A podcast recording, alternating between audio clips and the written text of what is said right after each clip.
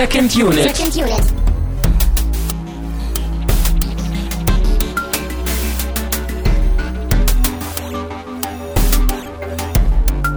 Herzlich willkommen zu einer neuen Ausgabe von Second Unit. Wir haben die Rückreise aus Australien und aus der Zukunft in die Gegenwart angetreten. Mein Name ist Christian Steiner. Ich habe bei mir natürlich Tamino Mut. Hallo? Sagt man das so in Australien? Da sagt man doch eher Ei! Oi, Oi! Ja. Oi.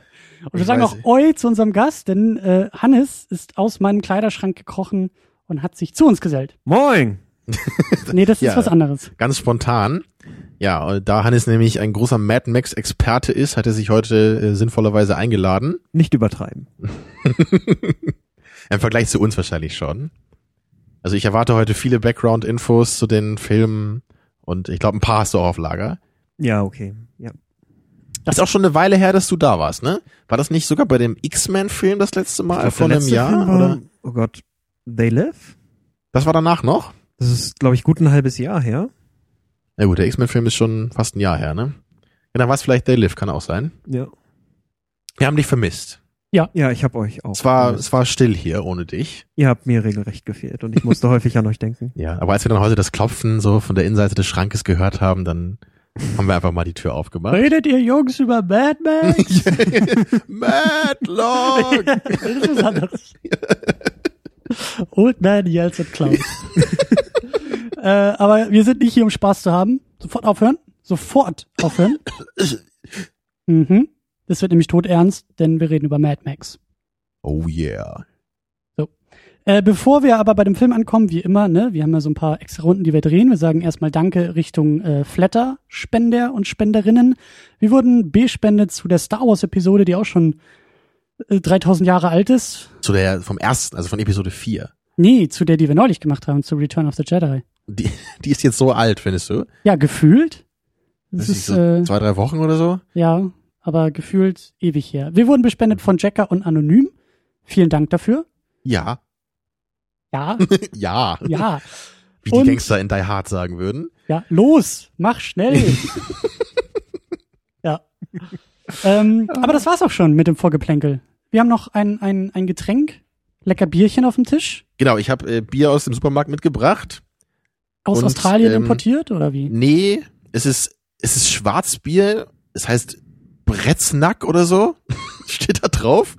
Und es ist mir irgendwie ins Gesicht ge gesprungen, weil da nämlich so ein Typ drauf ist, der irgendwie gewisse Ähnlichkeit mit Orson Welles hat, finde ich, oder? Also ich finde halt schon, Ja, so, es, mit es geht so ein bisschen in die späten- Richtung. Hm. Also der, der Bart fehlt halt noch, aber so von den Augen und so von der Kopfform. Ich will dich jetzt nicht enttäuschen, Tamino, aber nach meinem Wissensstand, ich bin, ich bin nicht der Mad Max-Experte hier in dem Raum, aber nach meinem Wissensstand hat Orson Welles nichts mit dem Film zu tun. Hm. Es gibt aber eine andere Geschichte, die man dazu erzählen kann, nämlich ähm, die Dreharbeiten waren äußerst prekär und vor allem fehlte halt überall das Geld und die Macher haben sich halt haben halt herausgefunden, dass es so billiger ist, so Statisten, die in dem Film auftauchen, ähm, insbesondere diejenigen so aus den Biker-Gangs und so, die sie halt so, die halt so am Film mitgemacht haben. Mit Bier zu bezahlen. Die haben sie mit Bier bezahlt, also mit so einer Stiege aus 24 oder 30 Bierdosen. Und statt ihnen halt Geld dafür zu bezahlen, dass sie am Film mitwirken. Und so passt das eigentlich doch ganz gut. Ja, Bier ist da natürlich eine harte Währung, ne? Hm. Es Ist das hier einer der Zeiten. Witze, die du vorbereitet hast, Tamino? Oder Was bitte? äh, auf deinem Zettelchen? Bier ist einer? Egal. Ja, ja. Äh, ich dachte ja eher, dass wir jetzt Bier trinken wegen der legendären Simpsons-Anspielung. Als die Simpsons in Australien sind, Marge einen Kaffee bestellen will und verzweifelt versucht, einen Kaffee zu bestellen und nur Bier bekommt. Hm. Aber gut. Ja, Ja, ich wusste gar nicht mehr, dass das in der? Australien-Folge war, aber das ist natürlich sehr passend dann heute, weil der Film ja aus Australien kommt. Ja. Und ich wollte noch ganz kurz sagen, bevor wir jetzt wirklich zum Film gehen, äh, bei der Recherche jetzt so in den letzten Tagen, das ist natürlich wieder nach viel mehr als das, was ich gemacht habe. Du hast Wikipedia ich hab- durchgelesen und Ja, ich wünschte, das so wär's. Aber nein, ich habe nochmal geguckt, von wann der Film eigentlich ist. Das ist meine aufwendige Recherche. Und der ist natürlich von 79. Und da ist mir dann irgendwie aufgefallen, dass halt echt eine Menge krasse Filme in dem Jahr rauskamen. Oder zumindest viele relevante Filme. Also, ich meine, allen voran, Da muss ich dich aber korrigieren. Der Film ist 1980 rausgekommen. Der ist 79 gedreht und ich glaube auch in Australien rausgekommen, aber in den USA erst 80. genau, aber bei IMDb steht halt 79, weil es ja um das äh, äh, Erscheinungsjahr geht. So, ne? Okay. Also redest du gerade aus australischer Perspektive? Natürlich, ja. Okay. Hättest Ja, du dir denn gewünscht, eine Zeitmaschine zu nehmen und ins Jahr 1979 zurückzureisen und ein oder zwei Jahre in der Vergangenheit zu verbringen? Ich glaube, die wurde erst 85 erfunden, oder? Die Zeitmaschine? Ja. Mm, ein, eine mobile Zeitmaschine, Ja. ja. aber Ja, ich weiß nicht, aber ich hätte schon gedacht, also ich meine, gut, dann stimmt's ja vielleicht nicht so ganz, wenn man jetzt in Amerika ins Kino gegangen wäre, hätte man ja noch ein Jahr warten müssen auf Mad Max. Aber ansonsten kam halt 79, ne, Apo- Apocalypse Now, Alien, das ist klar, ne, die beiden Langweilig. großen Filme, klar, die mögen wir alle nicht. Hm. Aber es gab halt außerdem noch, noch viele andere gute Filme. Also zum Beispiel Manhattan kam raus hier von Woody Allen, der für mich so eine, einer seiner besten eigentlich ist. Dann gibt's noch Escape from Alcatraz, den ich auch sehr gerne mag, mit Clint Eastwood, ne, so Geschichte mit dem Mhm. Gefängnis, Ausbruch und so. Dann den von mir auch schon mal erwähnten Stalker von Tarkovsky, den ich auf jeden Fall noch mal gucken muss, aber auch so ein sehr interessanter, abgefahrener Science-Fiction-Film. Äh, Dann kam der erste Star Trek-Film da ins Kino nach Jahren der Stimmt. Pause, den ja viele nicht so geil finden, aber der ehrlich gesagt nach äh, Wrath of Khan mein zweitliebster äh, Star Trek Kinofilm ist von den ganzen. Ich glaube, zwölf sind ja inzwischen sogar schon, ne, die jetzt da rauskamen. Life of Brian haben wir noch aus 79, ne, der für mich, glaube ich, beste Monty Python-Film. Äh, zumindest einer der, den ich auch noch äh, ganz lustig finde. So bei manchen anderen bin ich da immer so, Ihr seid alle Individuen. Nein, ich nicht. was haben die Römer denn uns gebracht? Ähm, das Aquädukt, oder? ja. ja, und dann habe ich ja noch hier den äh, And Justice for All aufgeschrieben mit ähm, El Pacino, was jetzt nicht so ein herausragender Film ist, aber auch ein ganz cooler, bisschen kleinerer Pacino-Film. Also zumindest hier. Genau, ja. Aber auch ein paar schöne Pacino-Momente drin. Aber äh, ein bisschen abgedreht auf jeden Fall. Naja, aber ich meine, wenn ich so denke, so das kam alles im Kino da, also da hast du ja irgendwie jeden Monat was, wo du reingehen kannst, denkst so, oh cool, ne, der neue hier und da. Und ich denke so, was, was gibt's denn heute irgendwie, was jetzt so interessant ist? So, was, was kam denn letztes Jahr irgendwie alles im Kino? Ich weiß ja noch, dass Birdman rauskam. Nicht, kam dieser Wes Anderson-Film auch letztes Jahr raus? Budapest Was ist mit Hotel? Budapest Hotel? Chappie kommt dieses Jahr raus, deswegen Oh. können wir den da jetzt leider nicht mitzählen. tut mir leid. Aber ansonsten so was, ich habe nicht das Gefühl, dass also ich, ich habe gar nicht so so das Gefühl, dass so viele Filme überhaupt kommen, die ich unbedingt sehen will. Also auch unabhängig davon, ob die jetzt gut sind oder schlecht, aber es ist immer so, Naja, komm, interessiert mich nicht, interessiert mich ja, nicht, komm interessiert haben, mich wir, nicht. wir haben irgendwie. in einem, in einem, in einem Jahresendzeit-Holiday-Special doch auch festgestellt, dass wir öfter im Kino waren als wir ja, aber waren das alles so tolle Filme? Naja, schon sehenswerte Filme. Ich meine, die haben jetzt noch keine äh, 36 Jahre auf dem Buckel und haben sich noch nicht als Klassiker beweisen können, wie die Filme, die du aufgezählt hast, aber äh, Ich habe sogar noch einen vergessen, denke ich gerade hier. Und zwar Nosferatu mit Klaus Kinski. Auch einer der coolsten Werner Herzog-Filme. der kam in den USA Ja. ins Kino. Das glaube ich nicht, aber also wahrscheinlich nicht 79, ne? Aber wenn man jetzt so, sagen wir so, als Kosmopolit Kinogänger war in diesem Jahr, wenn, wenn die Zeitmaschine auch äh, ja, oder du hast so eine Weltreise Wäre- gemacht in dem ja. Jahr, so eine, so eine Kinotour irgendwie durch die Welt. Das muss ja schon ziemlich cool gewesen sein. ja, Naja, das nur so am, am Rand als Anekdote, weil ich, ich glaube, es gibt wenige Jahre, wirklich so einzelne Kinojahre, wo so viele krasse Filme dann rauskamen. Also in den 80ern gibt's vielleicht auch ein paar, gucken wir nochmal. Tja. So, genau, aber jetzt äh, zum Film und da würde ich dich erstmal zum Getränk. Prost an dieser Stelle. Stimmt, das haben wir noch gar nicht hier. Oi. Oder Ja, so. Prost, ich hoffe, das schmeckt gut. Ich bin Aus ja, Australien. bin ja Fan von dunklem Bier. Ich hoffe, das hält, was es verspricht. Nämlich, dass es günstig ist. ich weiß nicht, ob es mehr versprochen hat. Ich glaube nicht. Steht nur Schwarzbier drauf. Ja. Wir sind ja auch die absoluten Bierexperten, aber Es, scheint irgendwie so, so polnisch oder russisch oder so zu sein. tschechisch könnte das sein. Oder tschechisch vielleicht, ja. Das können die Tschechen. Irgendwie östlich. Es sind komische Striche über den Buchstaben. Du musst nicht nur die Flasche beschreiben bei so einem Bier-Review-Termin, du musst auch äh, gurgeln, spülen und den Abgang beschreiben.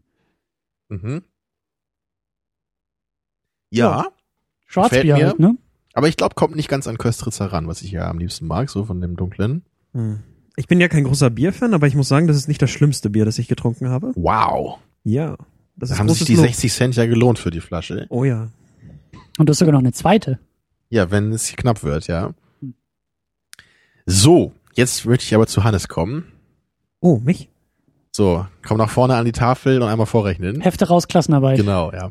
Nee, Hannes, äh, du bist ja, ich habe dich als Mad Max Experten angekündigt hier. Deswegen möchte ich jetzt zumindest ein bisschen dein ähm, Vorverständnis irgendwie nochmal kurz erfragen. So, wie lange kennst du die Filme? Was bedeuten die dir? Uff, also die, ich, ich habe schon seit Ewigkeiten so eine Box, die alle drei Filme umfasst und das war quasi der erste Grundstein meiner DVD-Sammlung. Wow. Also, seit ich begonnen habe, DVDs zu sammeln, habe ich halt die Mad Weißt Max du, wann das war ungefähr? Ja, das überlege ich auch gerade. Hm, Um die Jahrtausendwende wahrscheinlich Vielleicht, herum, ne? als ich 14, 15 Jahre alt, also vielleicht schon 12 Jahre her oder so. Ja, ja. Kommt dann etwa hin so, ich meine, damals hatte ich, äh, ich hatte selbst keinen Ebay-Account, ich habe meinen Bruder darum gebeten, ob er irgendwo eine Videokassette von den Filmen noch für mich ersteigern Und kann. dann kam er mit so einer blöden Scheibe zu dir. ja, und dann hat er gesagt, gibt's nicht nur auf? DVD und ich, ich Passt da auch nicht in den Toaster? war halt immer noch so auf Videokassette damals geeicht und ich denke mal, jüngere Zu Zuhörer können damit vielleicht heute kaum noch was anfangen. Ja, das kommt alles wieder zurück. Das ist irgendwann so dieser Irgendwann Retro-Trend. hat's sicherlich einen Sammlerwert. Und ich habe die Filme halt damals äh, sehr häufig gesehen. Mm. Den ersten und den dritten Teil vielleicht nicht zu häufig, aber der zweite Teil hat mir halt schon immer richtig gut gefallen und äh, ich habe sie seit ich habe sie halt vor kurzem noch mal neu neu angeschaut und habe auch ein paar Reviews bei Moviepilot darüber geschrieben und ich muss halt sagen, ich mag die Serie immer noch ganz gerne. Also, Ja, und der zweite ist ja wirklich sogar so ein Lieblingsfilmkandidat für dich, ne? Also, ja, ja, der also, ist ja ganz hoch in deiner Gunst. Der zweite Teil ist, hat, hat so das Potenzial, eigentlich so einer meiner absoluten Lieblingsfilme zu sein und den kann ich mir wirklich immer wieder ansehen, wird mir nicht langweilig. Ich mag die Optik sehr, ich finde er ist sehr dynamisch, sehr cool gefilmt worden und ähm, ja, ist so, ein- so, so eine schöne Vermengung von minim, minimalistischer Handlung mit sehr cooler Atmosphäre, sehr coolen Bildern und äh, so, so, so, so Action, die auf eine Art und Weise gefilmt ist, dass ich, dass ich wirklich so dieses Gefühl für Geschwindigkeit und für Momentum halt spüre. Das, das teilen sicherlich nicht alle in diesem Raum, aber ähm, das ist halt, das ist halt wirklich ein Film, wo ich einfach nur jedes Mal mitgerissen bin, jedes Mal beeindruckt bin und ja, liebe ich halt einfach. Ja, über die Fortsetzung können wir vielleicht am Ende noch ein bisschen sprechen.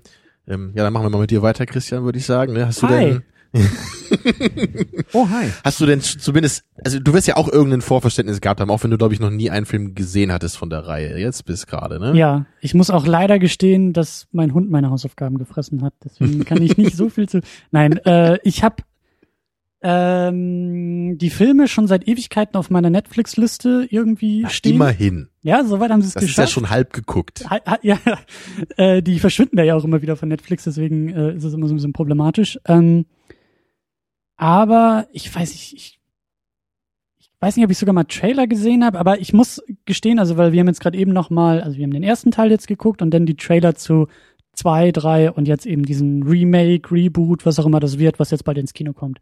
Und ich muss sagen, dass ich irgendwie die Optik und den Stil, den du gerade beschrieben hast, was im Trailer vom zweiten Teil rüberkam, das Mhm. habe ich eigentlich immer mit Mad Max assoziiert. Deswegen war ich irgendwie sehr überrascht, dass jetzt der erste Teil noch noch irgendwie bodenständiger war als als als das, was in meinem Kopf mit Mad Max assoziiert war aus der Entfernung. Und ich bin natürlich auch sehr geprägt von diesen von diesen äh, von dem neuen Film, von den neuen Trailern, äh, weil das habe ich mir auch alles ein bisschen angeguckt und dachte, okay, und und also der ist ja sehr sehr abgedreht, der neue Also, Film. Es, es, es gehört auch dazu, glaube ich, eher, dass so der zweite Teil so von, von, von dem Look und den Kostümen so, ich glaube, der hatte noch so den größten Einfluss so auf die Popkultur gehabt. Ja, Und der erste Teil, mh, ich, ich hatte, ich, ich selber hatte halt nicht so den Eindruck, weil ich hatte immer so, so, so angenommen, okay, den ersten Teil kennen auch mehr oder weniger alle. Aber scheinbar war es in vielen Teilen so der europäischen oder westlichen Filmlandschaft so, dass der erste Teil ähm, mehr oder weniger in Vergessenheit geraten ist. Aber ich, persönlich kann ich das nicht, kann ich das nicht bestätigen, aber ich habe es halt so von verschiedenen Quellen gehört. Und dass all, alle halt vor allem so den zweiten Teil und den dritten kannten. Vielleicht liegt es auch daran, ähm, was wir auch äh, vorhin festgestellt haben, dass der erste irgendwie noch bis vor ein paar Wochen initiiert war. Vielleicht war Was das ich immer noch nicht so ganz glauben kann, aber du hast das eben nochmal nachgeschaut bei Wikipedia. Aber irgendwie scheint mir das, ich weiß auch nicht, vielleicht hat da jemand irgendwie Quatsch geschrieben auf Wikipedia. Ich kann mir das sehr, sehr gut vorstellen. Ich kann mir eben auch sehr gut vorstellen, dass eben jetzt so eine neue Prüfung beantragt wurde, weil ja eben der neue Film äh, ins Kino kommt und irgendwie Klar, ne? DVD-Boxen. also es passt halt schon, aber als auch Hannes, wo du meintest, du hast damals auch eine DVD-Box bekommen von eBay, so, das ist eigentlich ein bisschen komisch, wenn der initiiert gewesen war damals schon. Ich meine, kann natürlich sein, dass dein Bruder die irgendwie vielleicht trotzdem noch gekriegt hat damals. Ich weiß nicht, ob die bei eBay schon so streng waren. in- aber heutzutage geht das halt nicht wenn mehr. Also heutzutage Deutschland kriegst du keine. ist, muss es ja nicht heißen, dass es nicht in, also dass es in Österreich oder der Schweiz genauso der Ja, Fall kann natürlich sein auch sein, muss. dass es aus einem anderen Land besorgt hat Das, das dann, kann ne? sein oder vielleicht gab es tatsächlich so eine limitierte DVD-Box und die wurde halt nur nicht beworben oder so und Ich finde, das Paradox an der ganzen Mhm. Sache ist einfach nur, dass er jetzt nach der Neuprüfung Stempel ab 16 bekommen hat. Also von indiziert, was ja Mhm. ab 18 und eben kein freier Verkauf zu, ja, ab 16. Aber das ist gibt's okay ja öfter, so. ne? Ich glaube, bei dem ersten Terminator ist das auch so gewesen, dass der dann auch gleich auf 16 gerutscht ist von der Indizierung. Oder, das, da das, muss, da gab's ja diese ganz krass gekürzte Fassung, glaube ich, ne? Die dann auch im Fernsehen lief sogar und noch. man muss ja auch dazu sagen, dass gerade so, so, ich weiß nicht, ob das Ende der 70er auch schon der Fall war, aber so in den 80ern war das ja, glaube ich, so schlimm mit diesen ganzen Horrorfilmen, die da irgendwie rauskamen. Ich glaube, Ende 70er gab's ja auch schon so die ersten größeren Vertreter. Und dann gab's da ja auch so diesen riesen gesellschaftlichen Hype, den wir ja irgendwie vor ein paar Jahren mit den sogenannten Killerspielen äh, sozusagen im anderen Mhm. Medium wieder hatten, wo es dann ja auch irgendwie alles verboten werden ja, sollte. Die Verrohung der Jugend durch Denk doch mal Horrorfilme ein an die Kinder. Ja, Ne? Wir kennen das ja auch von den Simpsons. Also Also im, im, im Falle von Mad Max ist es ja auch so, dass der Film so mit dem Thema Selbstjustiz äh, Ja. quasi auch, auch umgeht. Also ich glaube nicht, dass der Film das so richtig thematisiert, aber es wird ähm, vielleicht das, ein bisschen verherrlicht. das ne? war, das war halt immer so, so ein sehr Ja, er ist halt- sensibles er ist halt nicht Thema. brutal dass, oder dass, so. dass so diese, die, diese Idee, dass man halt äh, außerhalb des Gesetzes Rache nimmt oder so. Oder das Gesetz in die eigenen Hände nimmt. Äh, ich kann mir auch vorstellen, dass zum Beispiel diese, diese, da springen wir schon mal direkt rein und, und spoilern natürlich auch jede Menge, der Film ist alt genug, ähm, diese, äh, ähm, ja so im, im, was ist das, so im letzten Drittel als, als, oder kurz vor Ende, als äh, die, die Frau, Freundin von, von Max äh, umgelegt wird mit dem Kind, was ja komplett offscreen passiert. Also Ja. wir, wir, wir, wir wir sehen da nichts von. Wir, wir sehen halt irgendwie, glaube ich, nur so einen kleinen Schuh oder so, der irgendwie noch ins Bild fliegt. Und ähm, Max, der aus der Entfernung in so einem, in so einem äh, weiten Shot einfach nur irgendwie zu ihr rennt und trauert. Und ich kann mir vorstellen, dass einfach dieses Konzept einfach schon das überhaupt in dem Film mit reinzunehmen, so zu behandeln, wie es gemacht wurde, aber überhaupt mit reinzunehmen, dass das schon irgendwie damals natürlich äh, undenkbar war. Ich denke, das geht vielleicht auch so in die Richtung von Gewalt Boondock gegen Saints, Kinder und ne? Frauen, das, das geht ja gar nicht. Bei, bei, bei Boondock Saints gibt's ja eigentlich auch nicht so brutale Szenen, ein paar vielleicht, aber ich glaube auch, dass da halt dieses Selbstjustiz-Ding irgendwie das größere Thema war. Ja. Äh, bevor wir jetzt einsteigen, würde ich auch gleich äh, nochmal mein Vorverständnis kurz geben, ne, weil Mhm. ich habe halt, glaube ich, wenn ich mich richtig erinnere, den dritten Film sogar zuerst gesehen. Ich bin mir nicht mehr so ganz sicher, aber das kann halt sein, dass ich den, glaube ich, irgendwie so Mitte der 90er oder so mal geschaut habe im Fernsehen. Also wahrscheinlich irgendwie mit, weiß nicht, mit zwölf vielleicht oder ja, vielleicht auch später. Ich, ich weiß echt nicht mehr so genau, aber ich glaube, der lief irgendwie so, im, als, als ich noch relativ jung war im Kino. Äh, nee, im Fernsehen natürlich. Ja, und dann habe ich, glaube ich, äh, erst Jahre später wirklich die ersten beiden Filme dann geschaut. Ich glaube, in relativ kurzem Abstand dann. Äh, Und ich war, glaube ich, auch erstaunt damals, so das, was du meintest, Christian, ne, dass, dass der erste Film halt so noch so relativ down to earth ist, so, ne, gar nicht so abgedreht. Gut, ich hatte da immerhin den dritten schon mal gesehen, ne, und der ist halt sehr irre und auch ein Mhm. bisschen trashig. Ja, und mir hat auf jeden Fall der erste da am besten gefallen und das hat sich bis heute eigentlich auch gar nicht verändert. So, den ersten finde ich auf jeden Fall am stärksten der Reihe. Der bedeutet mir eigentlich als einziger der Filme auch ein bisschen was. Der zweite gefällt mir auch sehr gut. Das ist halt auch so ein cooles Action-Spektakel einfach. So habe ich, hab ich letzten Sommer zum letzten Mal gesehen, weiß ich noch, so an so einem heißen Sommerabend. Das war, war mir ganz cool. So, man, man lehnt sich zurück und guckt sich den einfach an.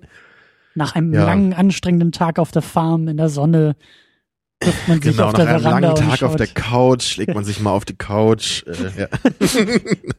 naja. Ähm, ja, und den dritten Film habe ich wirklich seit Ewigkeiten nicht mehr gesehen. Also ich habe den nur noch so als als schimmerndes irgendwas in Erinnerung und ja, beim Trailer habe ich viel wiedererkannt eben. Tina Turner zum Beispiel. Genau, und ich kann mich immer noch an diesen komischen Charakter des Master Blasters erinnern. Der- so, du hast den Film ja gerade vor ein paar Tagen erst gesehen, ne? ja. Und äh, du weißt noch, was ich beide, also dieser, da gibt's halt so einen Typen, das ist halt irgend so ein, so ein Hühne, ja, so ein muskulöser Typ. Und der hat halt, hat er den auf der Schulter oder so? Ja, ne? So ein, so ein, Ja, also das, so einen kleinwüchsigen, Der ne? Charakter von Master Blaster im, im dritten Teil ist halt so, das ist ein Zwerg, der eine Samurai-Rüstung trägt und auf den Schultern von so einem hühnhaften Mann halt äh, so, so, so, so, so, so sitzt. Und, und dieser Mann hat halt auch so ein, so, so ein Helm, der so quasi seinen ganzen Kopf verdeckt. Stimmt, ja. Das sieht so ein bisschen aus wie ein Golem oder so. Das ist so visuell eine sehr abgefahrene Idee. ja. Ja, also der dritte Film ist, wie man daran schon hört, so ein bisschen all over the place und also man, man kann ihn dafür vielleicht noch genießen, so, ne, bis zu einem gewissen Grad. Also ich glaube, dir, Hannes, ist das mehr gelungen als mir, oder zumindest in meiner Erinnerung. Ich fand ihn halt eher befremdlich früher und die ersten beiden dann auf jeden Fall eine Ecke stärker. Ja.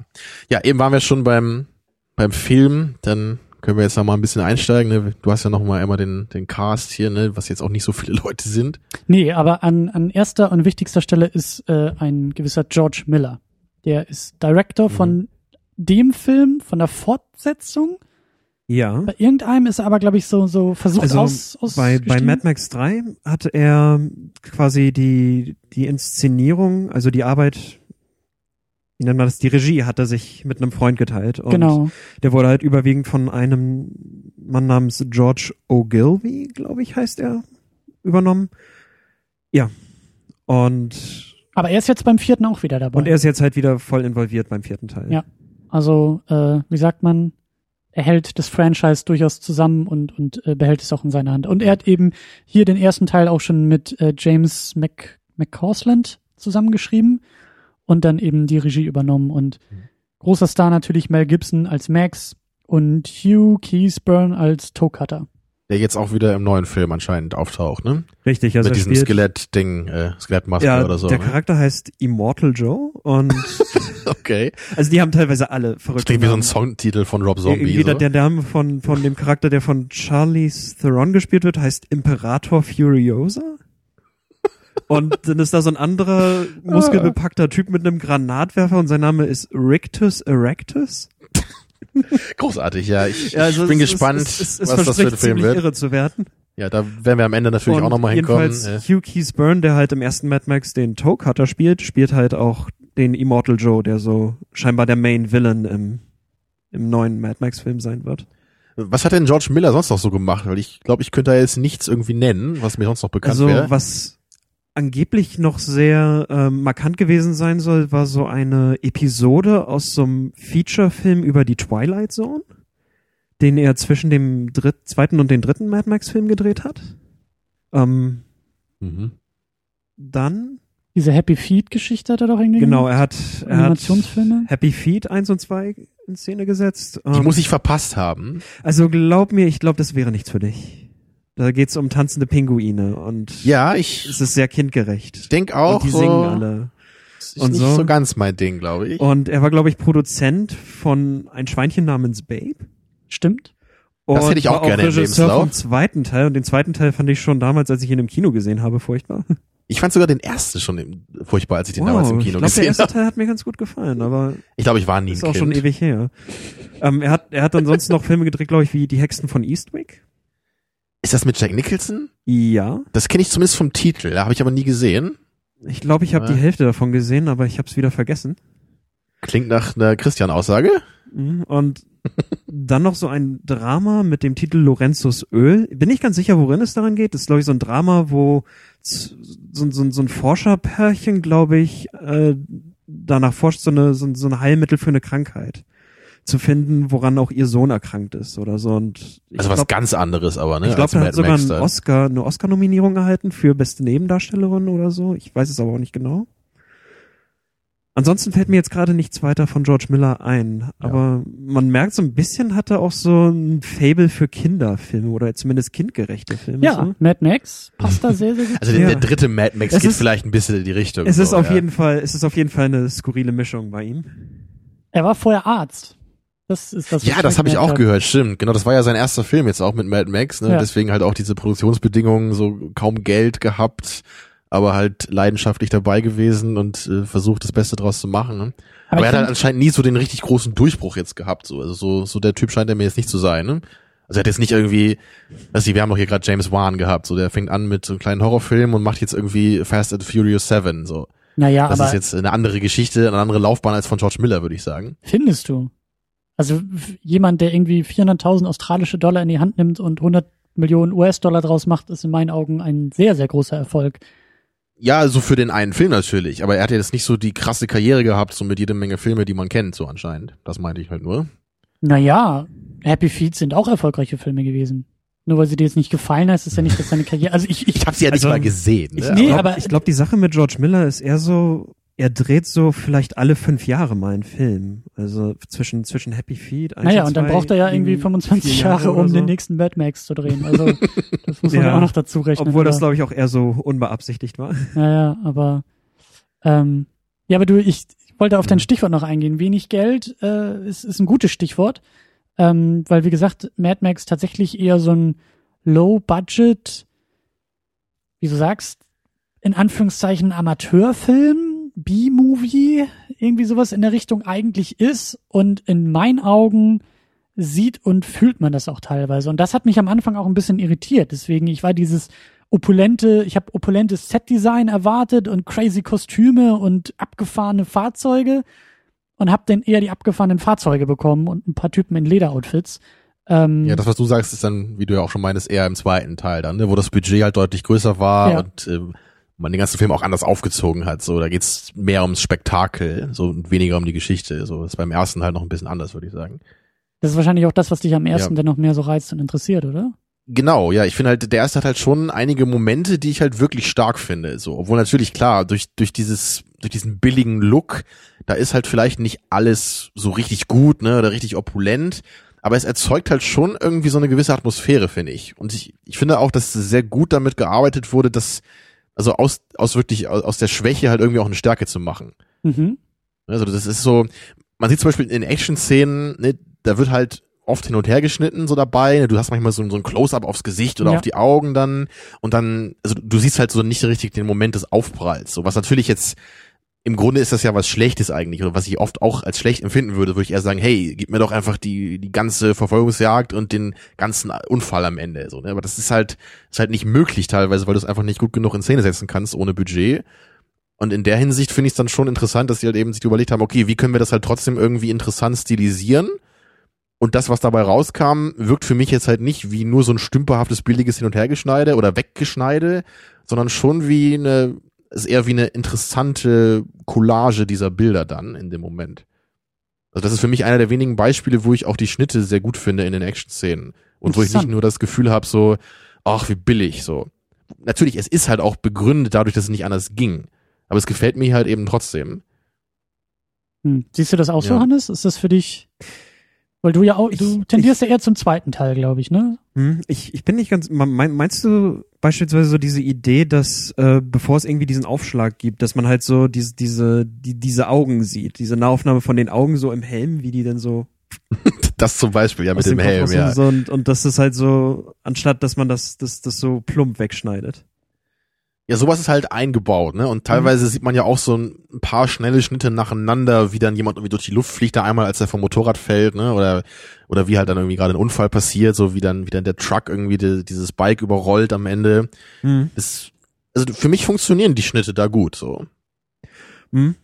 Also ich muss sagen, das hat schon einen gewissen Charme, würde ich sagen. Und ja, das, das, das, das funktioniert, glaube ich, gerade darin, wenn, wenn man halt so sieht, tr trotzdem sieht, wie halt so die Kamera so voll auf diesen Lastwagen beispielsweise zufährt, obwohl man jetzt natürlich nicht die Maschine sieht, die das tut. Und dass Mhm. dann Mhm. halt äh, dann so ein Schnitt existiert, wo man dann direkt wumm sieht, wie quasi das Motorrad so so so so Ja, ja, überfahren ich, ich glaube, das, das ist es nämlich, ne, dass halt immer Also- auch dieser Aufbau vorher da ist. So, wir haben halt Ja. immer so diesen, wie so die Kamera, die flach auf der Straße dann irgendwie kurz fährt, sowas, ne, oder halt eben, wie du meinst, so auf den Lastwagen zufährt, oder halt irgendwie auch coole, coole, weite Aufnahmen, so neben dem Motorrad gefilmt, sowas. Das ist halt immer noch ein guter Aufbau dann dafür. Also ich, ich würde das dann so formulieren, dass es so sehr stark auch mit, mit dieser Suggestion des, des, des Aufschlags halt Mhm. spielt, wenn man halt so, so solche Kamerafahrten hat, die sehr klar auch zeigen, wo es hingeht. Also ich, ich höre da gleich mehrere Themen raus. Also wir haben zum einen die Action, Verfolgungsjagden und dann eben auch Stunts, Mhm. ähm, wo wir, glaube ich, alle im Raum einig sind, das sind so die großen, großen Momente des Filmes, die auch irgendwie Mhm. heute noch funktionieren. Gerade das mit dem Wohnwagen am Anfang, das ist ja auch so berühmt, ne, wo er dann, was ich auch, da, da finde ich halt, halt äh, schon, das hätte man vielleicht ein bisschen länger noch zeigen können. So, das ist halt sehr schnell weggeschnitten. So wurde wirklich dieser, ähm, dieser Wagen einmal durch diesen äh, Wohnanhänger dann durchkracht, ne, und der halt wirklich in tausend Teile zerfetzt, so. Also das hätte man, glaube ich, heutzutage irgendwie dann immer gleich so irgendwie dreimal gezeigt, ne, mit Zeitlupen nochmal Ja. hinten dran. Und, also ganz so viel muss es nicht, aber ich glaube, der, das sieht halt so geil aus eigentlich, dass ich irgendwie mit dem Film eigentlich wünsche, dass, dass er da noch ein bisschen mehr Zeit für aufwendet, also ein paar Sekunden mehr zumindest noch, ne. Ja. Aber dann das zweite Stichwort, was ich rausgehört habe, ist, ist der Schnitt, ist die Art und Weise, wie der Film schneidet. Und da muss ich sagen, bin ich eher irritiert von. Das ist keine Kritik an dem Film. Das ist jetzt nicht, dass ich sage, das ist schlecht oder so.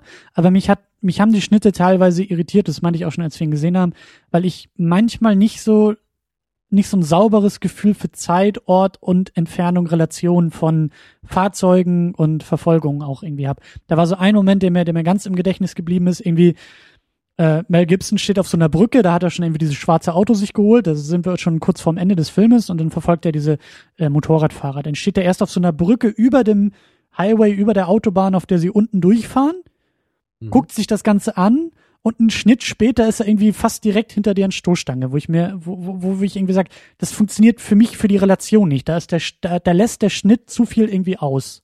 Da hätte ich mir eher gewünscht, noch zu sehen, Er steigt Schnitt- ein, ja, fährt er fährt los irgendwie, und so. irgendwie ja. sowas. So, er, er muss sich dem Ganzen ja auch nähern und das lässt dieser ganze Schnitt in dem Moment Mhm. aus und das kommt dann auch davor und danach äh, noch noch öfter vor, dass eben ähm, also so bei bei bei Actiongeschichten finde ich das auch ganz ganz interessant und auch stilvoll teilweise gelöst mit Schnitten, wie du sagst, eher zu suggerieren als wirklich zu zeigen. Ähm, das finde ich okay, aber in manchen Momenten ist das irgendwie so für mich wenn ich das jetzt nicht irgendwie auch auch äh, gelesen hätte, dass es so ein so ein Amateurfilm ist irgendwie auch das falsche Wort, aber wenn es nicht so ein Erstlingswerk und so ein Independent-Film gewesen wäre, ähm, dann, dann könnte ich, glaube ich, mit dem Finger nicht so genau drauf zeigen, aber würde, hätte trotzdem dieses Gefühl von, irgendwas stimmt mit dem Film nicht. Irgendwas, und das, das ist wirklich nur eine Nuance. Das ist jetzt nicht, dass der Film dadurch auseinanderfällt, aber ich habe schon das Gefühl, dass manchmal die Schnitte und eben auch die Übergänge, da sind Schwarzblenden drin, die ich nicht verstehe, äh, warum da auf irgendwie auf schwarz geblendet wird, anstatt irgendwie einen Schnitt zu setzen und solche, solche Feinheiten sind das irgendwie, die mich ein bisschen ähm, irritieren bei der ganzen Sache. Mhm. Ich glaube, ich verstehe, was du meinst, aber ich habe das selber, ich meine, vielleicht verstehe ich jetzt auch von, von so diesen intrikaten Details vom Filmemachen nicht, nicht, nicht so viel, aber ich habe das jetzt so schlimm nicht empfunden, aber mir ist halt schon aufgefallen, so dass der Film so am Ende, wenn so dieser Rachefeldzug startet, ähm, dass er das sehr, sehr zügig ähm, quasi in Szene setzt und dass äh, die, die, die Szenen auch sehr, sehr schnell, sehr zeiteffizient halt vonstatten gehen. Und ähm, in der Hinsicht kann ich das nachvollziehen, aber ich hatte jetzt nicht so den Eindruck, dass ich nicht verstehen würde, was halt, was halt vor sich geht. Oder ähm, dass, dass, dass ich jetzt irgendwie aus dem Film deswegen jetzt raus wäre oder so. Soweit geht's bei mir auch nicht, aber es, es irritiert mich halt so ein bisschen. Es ist so ein, so ein ganz leichtes Gefühl nur von, von Unbehagen, weil, wie gesagt, in der Hauptsache sind es einfach Relationen in Zeit und Raum, die für mich ein bisschen brechen, Ja, also die nicht das- so sauber ausgearbeitet Da, da sind. gebe ich Christian auf jeden Fall auch recht. Also das, das habe ich auch ein bisschen so empfunden. So zum Beispiel, als sie, als sie da bei, ist das irgendwie ihre Mutter oder wo sind sie da auf diesem Bauernhof da? Ich Wo sie da einmal nicht, hinfahren? Vielleicht war das einfach nur eine liebe Ja. alte Dame, bei der sie Unterkunft. Ja, kann auch sein. Also zumindest, sie, sie fahren ja am Ende dann zu diesem Bauernhof und, und, und dann, dann geht sie halt irgendwie an den Strand, so, ja, weil sie da irgendwie schwimmen gehen will. Ich dachte nur so, oh, wurdest du nicht gerade von diesen Bikern da verfolgt, so, ne? Zum Beispiel. Und dann denkt man sich, hm, vielleicht sind da ja auch irgendwie schon ein paar Tage vergangen oder so, ne? Das, also das ist so, das wird halt irgendwie überhaupt nicht durch irgendwelche Schnitttechniken jetzt irgendwie gezeigt, wie viel Zeit da vergangen sein kann. Also es kann halt der gleiche Nachmittag sein, es könnte auch eine Woche vergangen sein. Es würde, Ja. würde beides von der Narration her Sinn machen, aber es wird eben überhaupt nicht gezeigt, so, ne? Und das, und, und gerade beim Ende, da, da haben halt auch viele, habe ich oft gelesen in Kritiken, so dass halt viele das Ende auch ein bisschen zu überhastet finden. So diese letzte, dieser letzte Abschnitt, wo dann Max wirklich diesen Rachefeldzug vollbringt, naja, vollbringen, äh, naja, begehen, was auch immer. Mhm. Äh, da, da finden halt auch viele so, ne, dass man, dass das vielleicht ein bisschen mehr Zeit zum Atmen gebraucht hätte. Und so ein bisschen würde ich das auch sagen, so, weil äh, allgemein ist der Film halt echt kurz auch, ne? Also wie, wie Ja. lang ist der? 85 Minuten oder so? Ja. Ne, wenn überhaupt.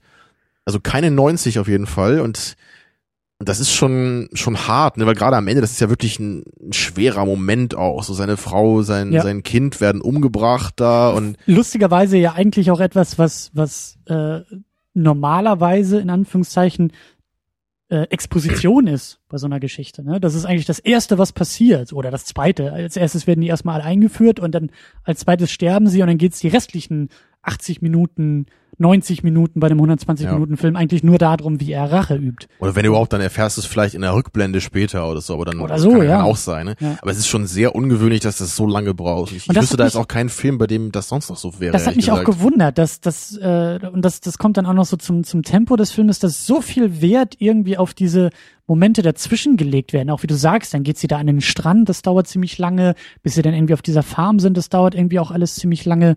Und im Endeffekt haben wir eigentlich nur am Anfang die große Action und am Ende die große Action.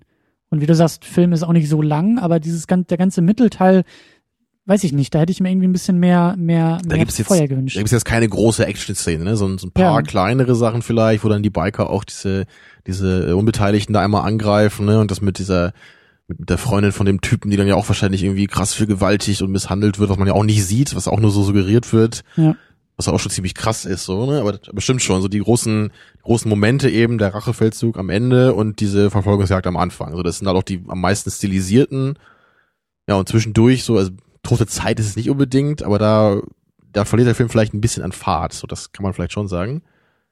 Ja, und ich, ich glaube gerade so diese 15 Minuten ungefähr vor dem Ende dann, also vor dieser letz, vor dem letzten Rachefeldzug, das ist für mich, glaube ich, so der schwächste Teil des Films oder so der einzige, der mir eigentlich nicht so richtig gefällt. Auf der Farm, diese Geschichte. Oder? Ja, und kurz vorher. Da haben wir halt erstmal so, sie ist ja dann da am, am Strand, weil Max soll sich erstmal so ein paar Wochen Auszeit nehmen von dem, von dem Polizeijob. Im rechten Plot zusammengefasst, denke ich gerade, ne? Stimmt, ja. Machen wir gleich noch, äh, ja.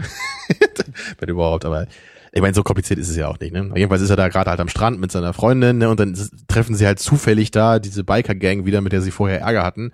Und das ist halt einfach nur vollkommener Zufall, so dass sie die halt treffen.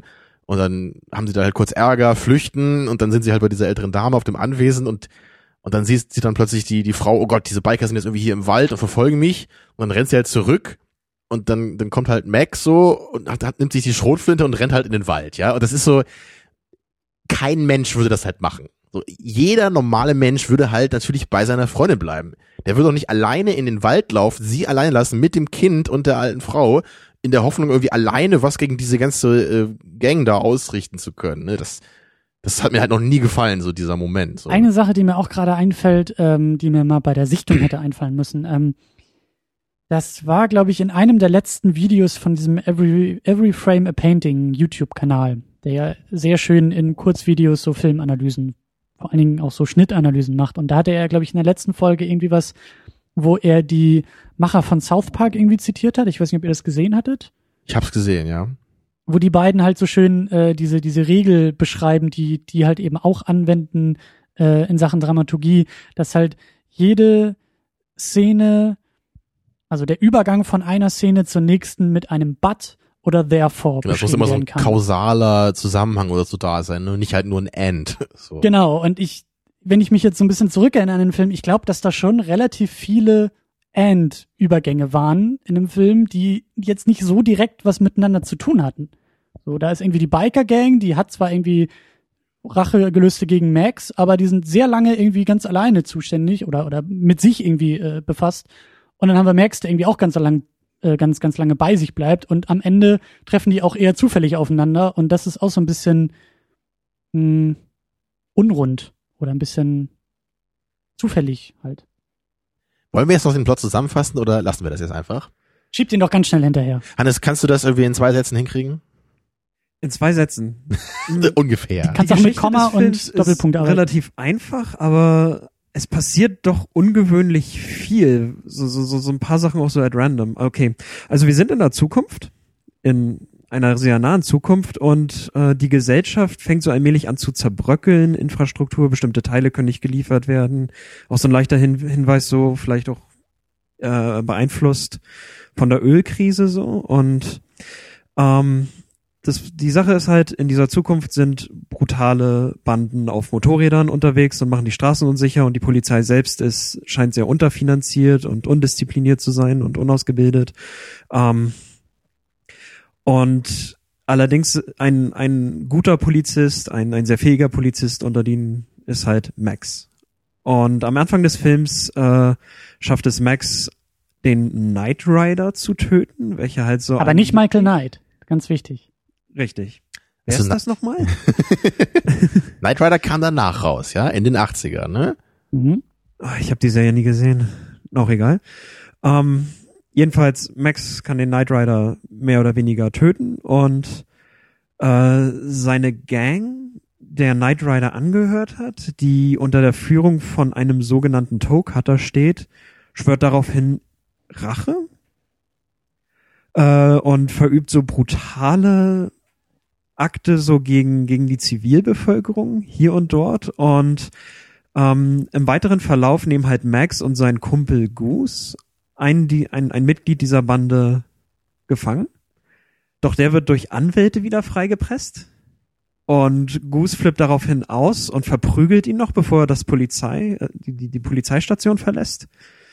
Und das Mitglied daraufhin äh, verübt halt Rache an Goose und tötet, also nee, er tötet ihn nicht, aber äh, er sorgt halt dafür, dass er so, ein, so einen Autounfall hat und äh, zündet dann das Autowrack an und er kommt mit ganz schweren Verbrennungen ins Krankenhaus, was Max dann halt so völlig, völlig fertig macht, woraufhin er seinen Job quittiert und erstmal mit seiner Familie Urlaub fährt. Und dort trifft er dann wiederum auf Toe Cutters Gang, äh, die nach einer Provokation darauf aus ist, äh, seine, seine Frau umzubringen. Was dann weiterhin passiert, seine Frau, sein Kind werden halt überfahren. Die Frau landet ebenfalls mit schweren Verletzungen im Krankenhaus. Das Kind stirbt. Und Max wird daraufhin komplett wahnsinnig und startet einen Rachefeldzug gegen die Gang. Und tötet halt alle. Und das Ende ist so ein sehr düsteres, weil er nachdem er halt den letzten umgebracht hat, einfach nur noch äh, so, eine, so, eine, so eine Straße lang fährt und einen total leeren Gesichtsausdruck hat. Ja, und Bringt das mir ist- jedes Mal Gänsehaut. Das, das ist halt wirklich auch ein cooler Moment, so gerade dieses, dieser letzte Shot und das Ende. Und das, ähm, das wird dann eigentlich auch am Anfang des zweiten Films cool fortgeführt, finde ich. So, weil da, da gibt's dann halt einen recht großen Zeitsprung, nur ganz kurz jetzt. Und, und ich, ich mochte halt die ersten 15 Minuten immer ganz gerne von dem zweiten, weil da noch gar, da ist noch nicht so dieses große Spektakel, da ist es halt eher so, man sieht halt wirklich diese weite, leere Landschaft, wie er da mit diesem krassen Interceptor halt durchfährt und dann irgendwie nur sein Hundefutter zu essen hat. Also da ist halt die Gesellschaft irgendwie noch weiter zusammengebrochen. Und, und da weiß man auch Ja. nicht, wie viele Jahre da vergangen sind, aber das, das, das finde ich irgendwie ganz cool, so dass der erste Film halt so endet und dann beim zweiten wieder da ansetzt. Also ich kann mir halt gut vorstellen, so was so in den Jahren dazwischen irgendwie mit, mit ihm passiert, auch so als Charakter, ne, mit dem Max. So wie er halt wirklich so einsam ist, verbittert ist und auch so seine, sein letztes bisschen irgendwie Moral irgendwie noch verge- äh, verliert.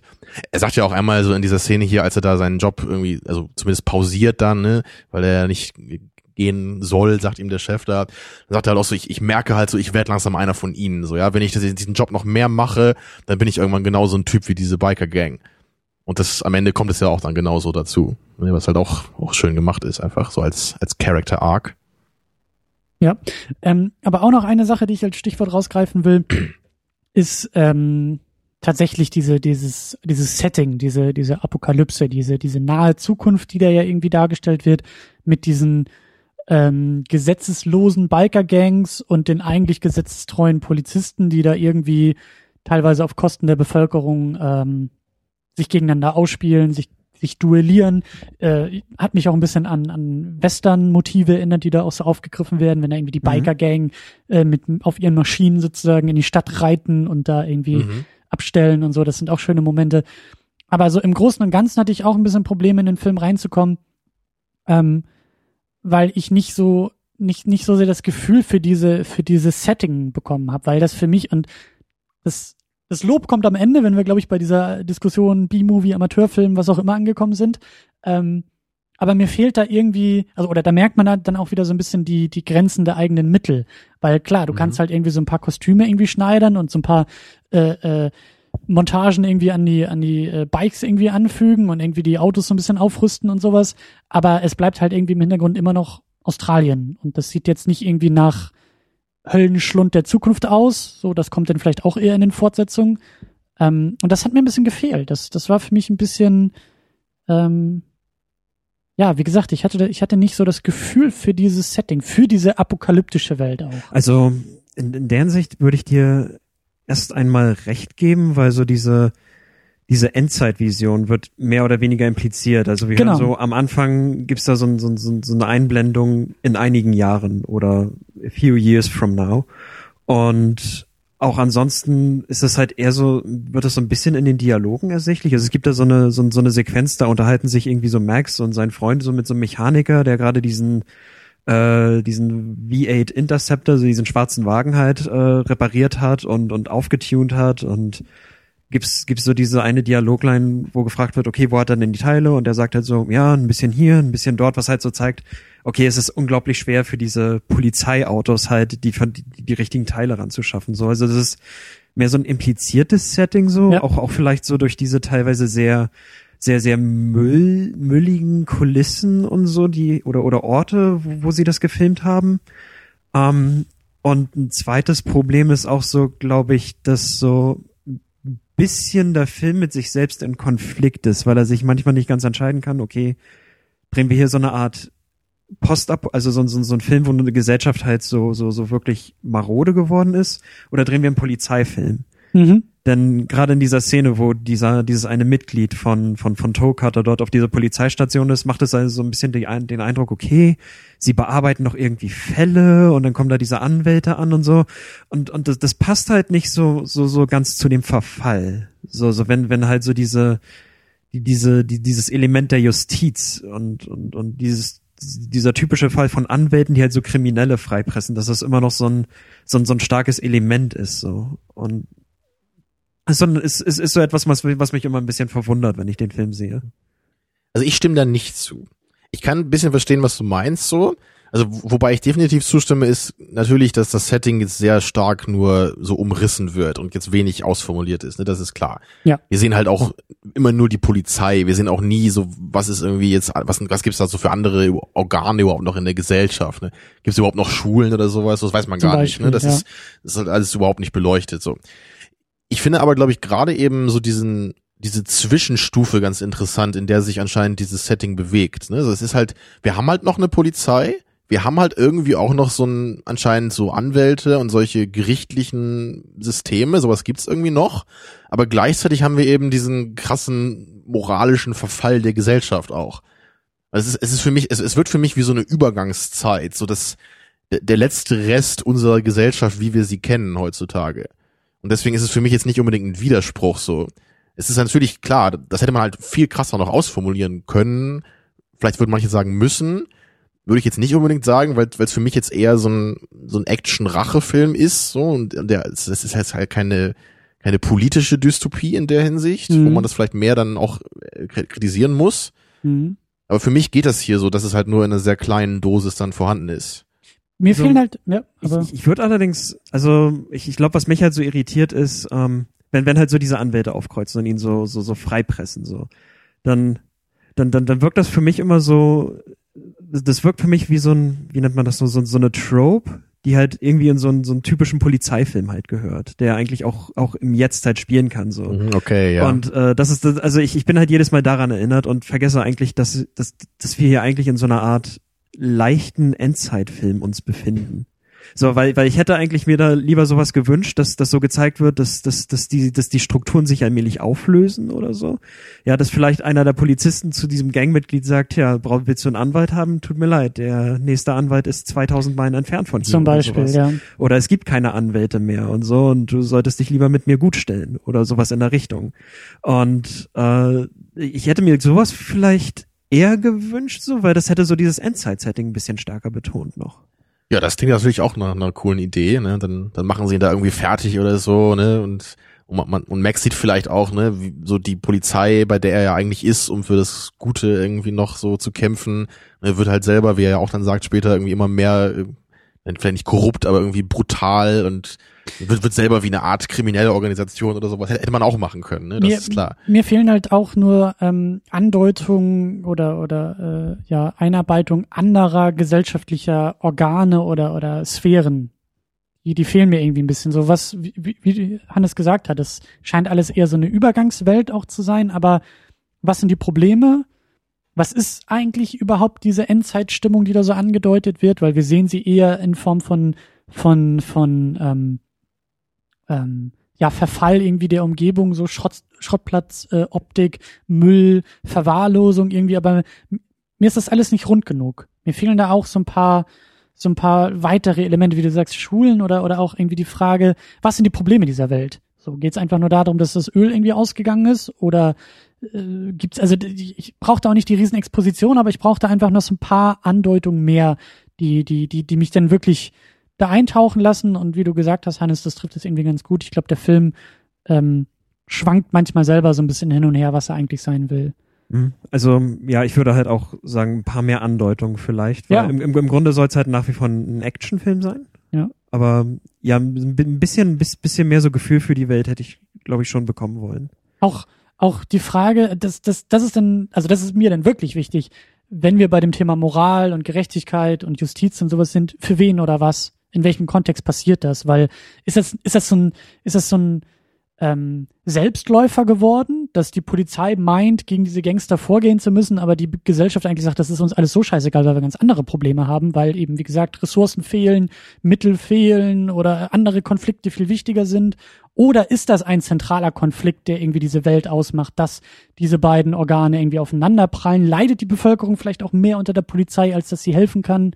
Ähm, eben weil die, die äh, Mittel und Wege der Polizei sich immer mehr den äh, Gesetzeslosen annähert und damit auch ein moralischer Verfall stattfindet. Das sind so Sachen, die, wenn man das betonen will, die ich dann auch ein bisschen mehr betont hätte haben wollen. Ja. Geht so ein bisschen in die Richtung, was ich immer sonst sage, ne? weil ich ja auch bei vielen Filmen immer lieber meinen eigenen Film irgendwie drehen würde dann, ne? mit der mit der Grundprämisse vielleicht. So klingt das für mich ja so ein bisschen. Ne? Ich, mein, ich, ich, ich finde deine Kritik auf jeden Fall berechtigt und äh, da kann ich den Film jetzt auch nicht groß in Schutz nehmen. So, ich, ich könnte halt höchstens sagen, dass es, glaube ich, einfach nicht in diese Richtung so sehr gehen sollte. So, das Setting soll halt wirklich nur Setting sein, als, als Ausgangspunkt eben für diese irren Charaktere hier, ne, für diese Rachegeschichte und naja, und, und diese, diese Charaktere sind halt auch was, was ich an dem Film halt einfach mag, so, weil das sind für mich halt alles Typen, die mir im Gedächtnis bleiben. Also, ne, also ich, ich mag halt natürlich, äh, ich mag hier Mel Gibson in dieser Rolle als Max, mhm. so wie er sich entwickelt im Film, das finde ich halt cool. Ich, ich mag halt den Villain auch total gerne mit seiner totalen Abgefahrenheit so auch so diese anderen Typen aus dieser Gang finde ich halt ganz cool. Und, so und sein Kumpel Goose, so, die, und diesen komischen Chef, diesen, diesen super muskulösen Typ mit der Halbglatze. Also das ist so, das hat, das hat für mich einfach einen Charme, ja. Das sind halt keine großartigen Charaktere oder die toll gespielt sind oder sowas. Das halt gar nicht. Aber das bleibt mir einfach im Kopf. Und das, das habe ich halt schon, seit ich den Film zum ersten Mal gesehen habe. So, was halt noch nicht so lange her ist, vielleicht zehn Jahre oder so. Aber das, das hat sich für mich halt irgendwie sehr stark verankert. Und beim, beim zweiten und dritten geht das halt mehr so in diese völlig abgefahrene Richtung mit diesem mit diesem diesem Muskeltypen da in, in so einem SM Outfit und sowas ja irgendwelchen komischen Punks mit Irokesenfrisuren in bunt so das ist so das halt noch dann noch so zwei Stufen höher als das was jetzt der Film macht ja ja und auch so in auch so die Autos das ist halt völlig irre im zweiten Teil da stecken dann irgendwo so Speere drin und die fallen so halb auseinander und sind irgendwelche Buggies oder sowas und hier haben wir halt Autos die halt noch relativ normal aussehen aber halt so so ein bisschen aufgemotzt sind halt. Ne? Also ist halt auch wieder so der Bezug zu heute eher noch da. Und das ist irgendwie was, was mich halt einfach sehr, sehr stark erreicht, glaube ich.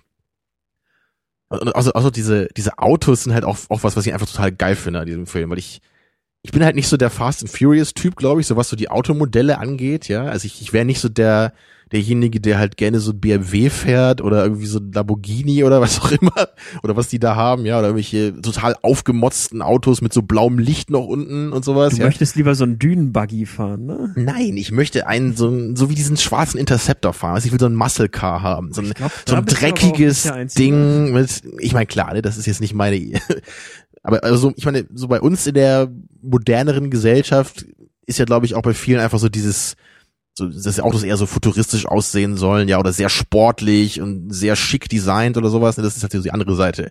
Aber ich mag das halt nicht so. Aber ich mag halt wirklich so diese, diese lauten Autos, ja, die einfach nur, die halt so, so dreckig sind und nicht so fancy designt. Und, und das ist halt dieser Interceptor halt total. Also das, den hat er ja auch im zweiten Film dann noch. Also das, das ist halt so genau so ein Auto, sowas würde ich halt fahren, wenn ich einen Führerschein hätte. Ich wollte gerade sagen, das muss man noch dazu betonen. Ich glaube, du würdest den auch fahren, wenn du keinen Führerschein hättest und wenn wir in dieser dystopischen Welt. Wenn ihn mir jemand anschaltet, ja. Weil ich das noch nie gemacht habe. Meinst du, schalten könntest du noch? Oder, oder vielleicht hat der, vielleicht hat der Wagen ja so diese, diese Luschen, äh, so, so, so ein Knopf einfach zum Anmachen, was so viele moderne Autos haben. Ja. Dann kann genau. ich den auch anschalten. Damit Termino Auto fahren kann, ja. Du musst aber immer noch durch die Gänge schalten. Das könnte ein bisschen problematisch Ich brauche dann einen Automatik-Interceptor. Sag mal, Oder dir ist, dir ist in anderen Filmen, wo Leute Auto fahren, schon mal aufgefallen, dass sie Autoschlüssel benutzen, oder? Aber es gibt doch so neue Modelle, die haben halt nur noch ja, so, ja. so, einen Knopf, dann geht halt die Tür auf und drin hast du halt nur so einen Knopf, wo du das Auto mit anmachst. Langweilig. Aber ich könnte das zumindest benutzen dann. Ja, schön. Oder wir machen das so, Hannes, du setzt dich in diesen Abschleppwagen und ich hänge mich mit dem Interceptor hinten dran und dann fährst du so schnell du kannst und dann tue ich so, als würde ich Auto fahren. Soll ich auch so dieses komische Jodellied singen, was Goose in dem Film gesungen hat? ich bitte darauf, ja. Okay. Oder du bräuchtest tatsächlich Kit von einem anderen Knight Rider, was sich selbst fährt. Das, das brauche ich, ja. Warte noch ein paar Jahre, dann sind wir auch da. Mein dann mit dieser, mit dieser Computer-KI aus Judge Dredd, auch in dieser tollen Stimme. Die, die sexieste Computerstimme aller oh, ja. Zeiten, ja. ich meine, da wollte ich jetzt euch nochmal fragen, weil das ist so. Was ist die sexieste Computerstimme? Nein, was ich vorher gesagt habe. Da wird wahrscheinlich eh jeder Hör sagen, ne? Ähm, ich, ich meine so, die, das ist halt für mich, glaube ich, was, was, was auf jeden Fall den Film so von der Mittelmäßigkeit auch so für mich so in meiner Gunst sehr stark steigen lässt. Einfach dieses, dieses Gefühl der Rohheit. Das kommt halt durch die Autos sehr stark rüber, das kommt durch dieses Setting rüber, ne, durch diesen, diesen Minimalismus dabei, aber halt auch diese Verbrauchte der Welt. Genau das. Und, und das ist einfach was, womit mich der Film einfach kriegt. Und ich, ich weiß halt nicht, ob das für euch, ähm, das hier für euch auch so gut funktioniert, weil bei dir, Christian, habe ich eher das Gefühl, so du, das Setting hat für dich eher mehr Probleme als Stärken, so, oder der Ansatz ist vielleicht gut, aber so die inhaltliche Ausformulierung fehlt dir da. Aber für, für mich ist, glaube ich, der Mangel de, des Inhalts hier nicht so wichtig wie, wie das, das Plus einfach des Feelings dabei und des Looks. Obwohl da halt, mhm. natürlich, wie gesagt, da ist halt nicht viel gemacht eigentlich. Sie haben sich halt schöne, dreckige Locations gesucht. Sie haben halt ein paar von diesen Autos ziemlich cool aufgemotzt, so, und diese, diese ganzen Motorräder haben sie, glaube ich, auch von Kawasaki irgendwie ähm, gespendet bekommen. Deswegen haben sie die auch so gut in den Film halt noch benutzen können, also so viele davon. Ja, und viele ambitionierte Hobby-Biker gab's halt eben auch, so die dann ja, damit mit gefahren sind. Genau, ja. Aber das, das, das Ganze so, das hat für mich irgendwie was, das ist was Besonderes. So, das kenne ich so bei anderen Filmen, glaube ich, einfach nicht. Deswegen ist für mich der erste Mad Max immer irgendwie was, was Besonderes so in meinem Kopf und Herzen natürlich. Auch wenn ich halt weiß, dass der bei weitem nicht perfekt ist, so. Und das ist auch nicht einer meiner Lieblingsfilme. Aber es ist irgendwie sowas, der, der fühlt sich einfach für mich sehr geil an, wenn ich den gucke. Also ich muss dir da, ich muss dir da schon zustimmen. Also die, die, die, diese rohen Bilder sind teilweise ziemlich cool und äh, das ist auch das, was, was so erinnerungswürdig am Film ist.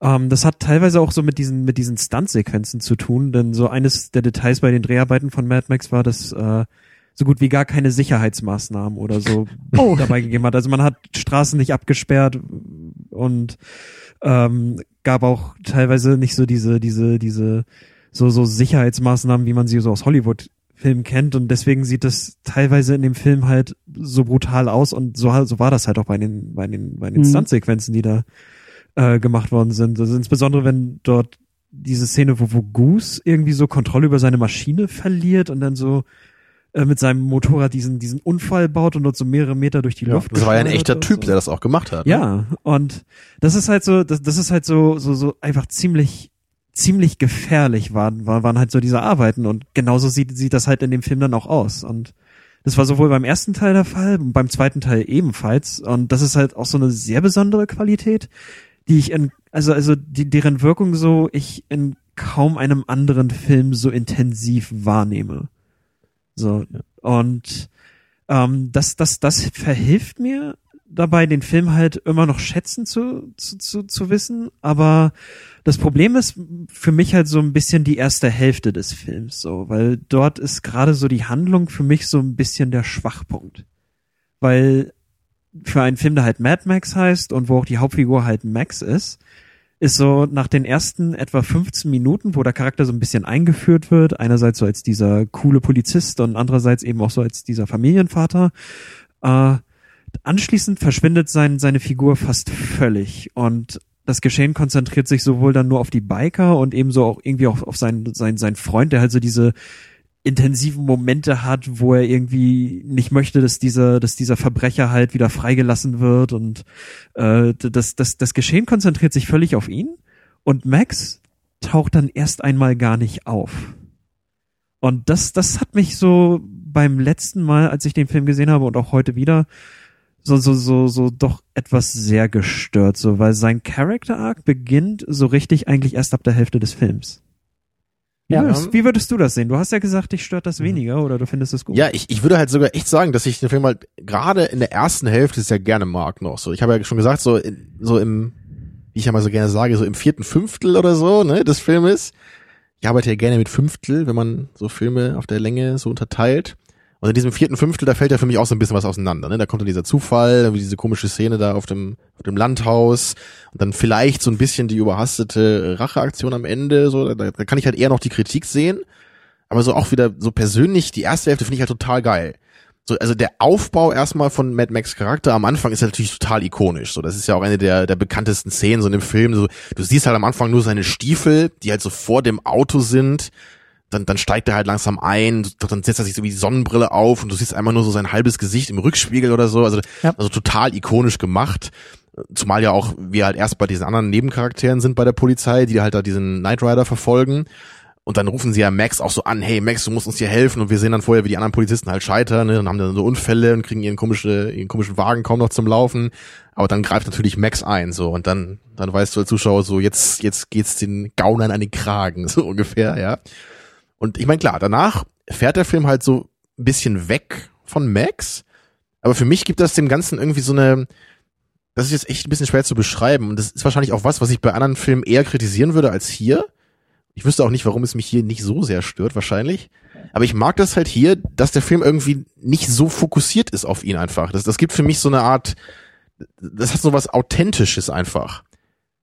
Vielleicht so als extremes Beispiel, so bei, bei manchen Filmen hast du das ja, du guckst halt den Film und du bist halt die ganze Zeit bei dem Hauptcharakter. Und du hast halt das Gefühl, dass alles, was dieser Typ erlebt, halt irgendwie wichtig ist in dem Film und dass halt jede Figur, die er trifft, halt natürlich irgendeine ganz bestimmte Bedeutung hat für ihn später nicht falsch verstehen, was natürlich meistens auch sinnvoll ist und gut ist, dass du halt einen Film so aufbaust, weil du natürlich das ja auch sehen musst als Zuschauer.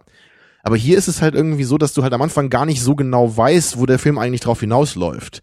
Du hast halt nicht von, von vornherein, denkst du, ah ja, ich weiß genau, was am Ende passiert und ich weiß hier, welcher Charakter irgendwie wie und äh, so und so im Film, ne, was, was mit ihm passieren wird, so, das, ich krieg halt so nicht dieses Gefühl und, und mir gefällt das hier einfach.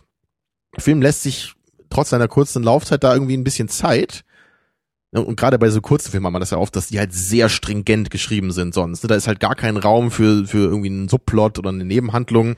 Da, da muss halt alles so Plotpoint für Plotpoint eigentlich passieren, damit du in 90 Minuten irgendwie alles durchkriegst. Ja, und hier ist es so ein bisschen Avantgarde dann in der Hinsicht. Ne? Das, das ist halt mhm. auch wieder, wie, wie bei vielen Sachen bei dem Film, kann man halt irgendwie sagen, das ist irgendwie schlecht. Und ich könnte das jetzt auch nicht so richtig, also ich habe da halt auch Probleme dazu argumentieren, warum es das nicht ist oder warum man das jetzt nicht stören sollte. Aber ich kann mal, kann ich dir echt nur sagen, subjektiv für mich ist es einfach nicht so, weil ich, ich gucke den Film halt da gerne, auch in diesem, also gerade so in der ersten Hälfte. Und ich habe halt einfach nicht das Gefühl, dass hier irgendwie mir was erzählt wird, was ich nicht sehen will, oder dass ich irgendwie den Hauptcharakter vermisse. Und ich bin halt irgendwie voll drin in dem Film. So, ich bin drin im Setting, in den Nebencharakteren, in den ganz cool stilisierten Actionsequenzen, so dass das funktioniert für mich irgendwie alles super. Also nur, nur dann eben kurz vorm Ende, da, da komme ich halt einmal so ein bisschen raus. Und dann am Ende kriegt der Film zum Glück dann für meinen Geschmack wieder die ganz gut die Kurve. Ja, es ist, es ist für mich schon so ein sehr subjektiver Film, glaube ich. Es ist, es ist ja auch eben ein Kultfilm wieder. Ne? Das, das, den Begriff haben wir bis jetzt erfolgreich vermieden, Christian zuliebe. Ne? Und ich, ich glaube, sowohl der erste als auch der zweite sind halt irgendwie Kultfilme. Ne? Also der ja. erste eben, weil er damals ja auch so ein Riesenerfolg war ne? und, und ja auch in Amerika dann, ich lese das zumindest immer, dass der Film so ein bisschen das Dystopie-Genre auch so mit begründet hat. Da bin ich mir jetzt aber nicht genau sicher, wie das gemeint ist, weil es ja vorher auch schon Dystopien gab, so gerade diesen Soylent Green zum Beispiel, der ist ja von Anfang der 70er, glaube ich. Und es gab ja vorher auch noch so ein paar, jetzt so wie, wie Logan's Run oder so, diese, diese klassischen also, Science-Fiction-Dystopien, ne, mit, mit süßen Modellen und sowas, ne. Ja, ich glaube, ähm, ich glaube, die Idee ist eher, dass, dass so die Mad Max Filme so eine ganz bestimmte Dystopie äh, quasi begründet. Nämlich vorher gab es auch, es gab ja auch der Omega-Mann und so und meistens sind so Gesellschaften, dystopische Zukunften und so weiter, die, die fanden meistens so in Städten statt und so weiter. Und was, was, was Mad Max halt so populär gemacht hat oder die Reihe populär gemacht hat, sind halt so diese weiten, leeren Landschaften, in denen so mhm. diese, diese, diese Gesetzlosigkeit auch herrscht. So. Und ich, es, es war auch ich, ich habe das ich habe das nur nur für ein paar Sekunden oder so geschaut. Ich habe mal so geguckt welche Actionfilme wurden so von vom zweiten Teil so inspiriert. Und äh, da kam so in den 80er Jahren scheinbar doch eine ganze Reihe von Filme raus wo halt so Wüstensetting irgendwelche Schrottautos und und und, und so Verfolgungsjagden und Schießereien. Und äh, habe da mal so ein, so, so ein kleiner Ausschnitt gesehen von irgendeinem Film. Und das sah eher putzig aus und, und so, so völlig dilettantisch aber das war halt eindeutig so, so eben von, von, von dem inspiriert, was man so aus dem Film The Road Warrior, so im zweiten Teil, äh, mhm. gesehen hat. Und ich denke mal, das ist so diese spezifische visuelle Dystopie, so die man also, also die halt diese Filmreihe so begründet hat. Das macht, glaube ich, schon Sinn, ne? So, das ist halt vielleicht auch gerade das, was dir, Christian, gefehlt hat, ne? Dieses, dass das politische, das gesellschaftliche wenig da ist.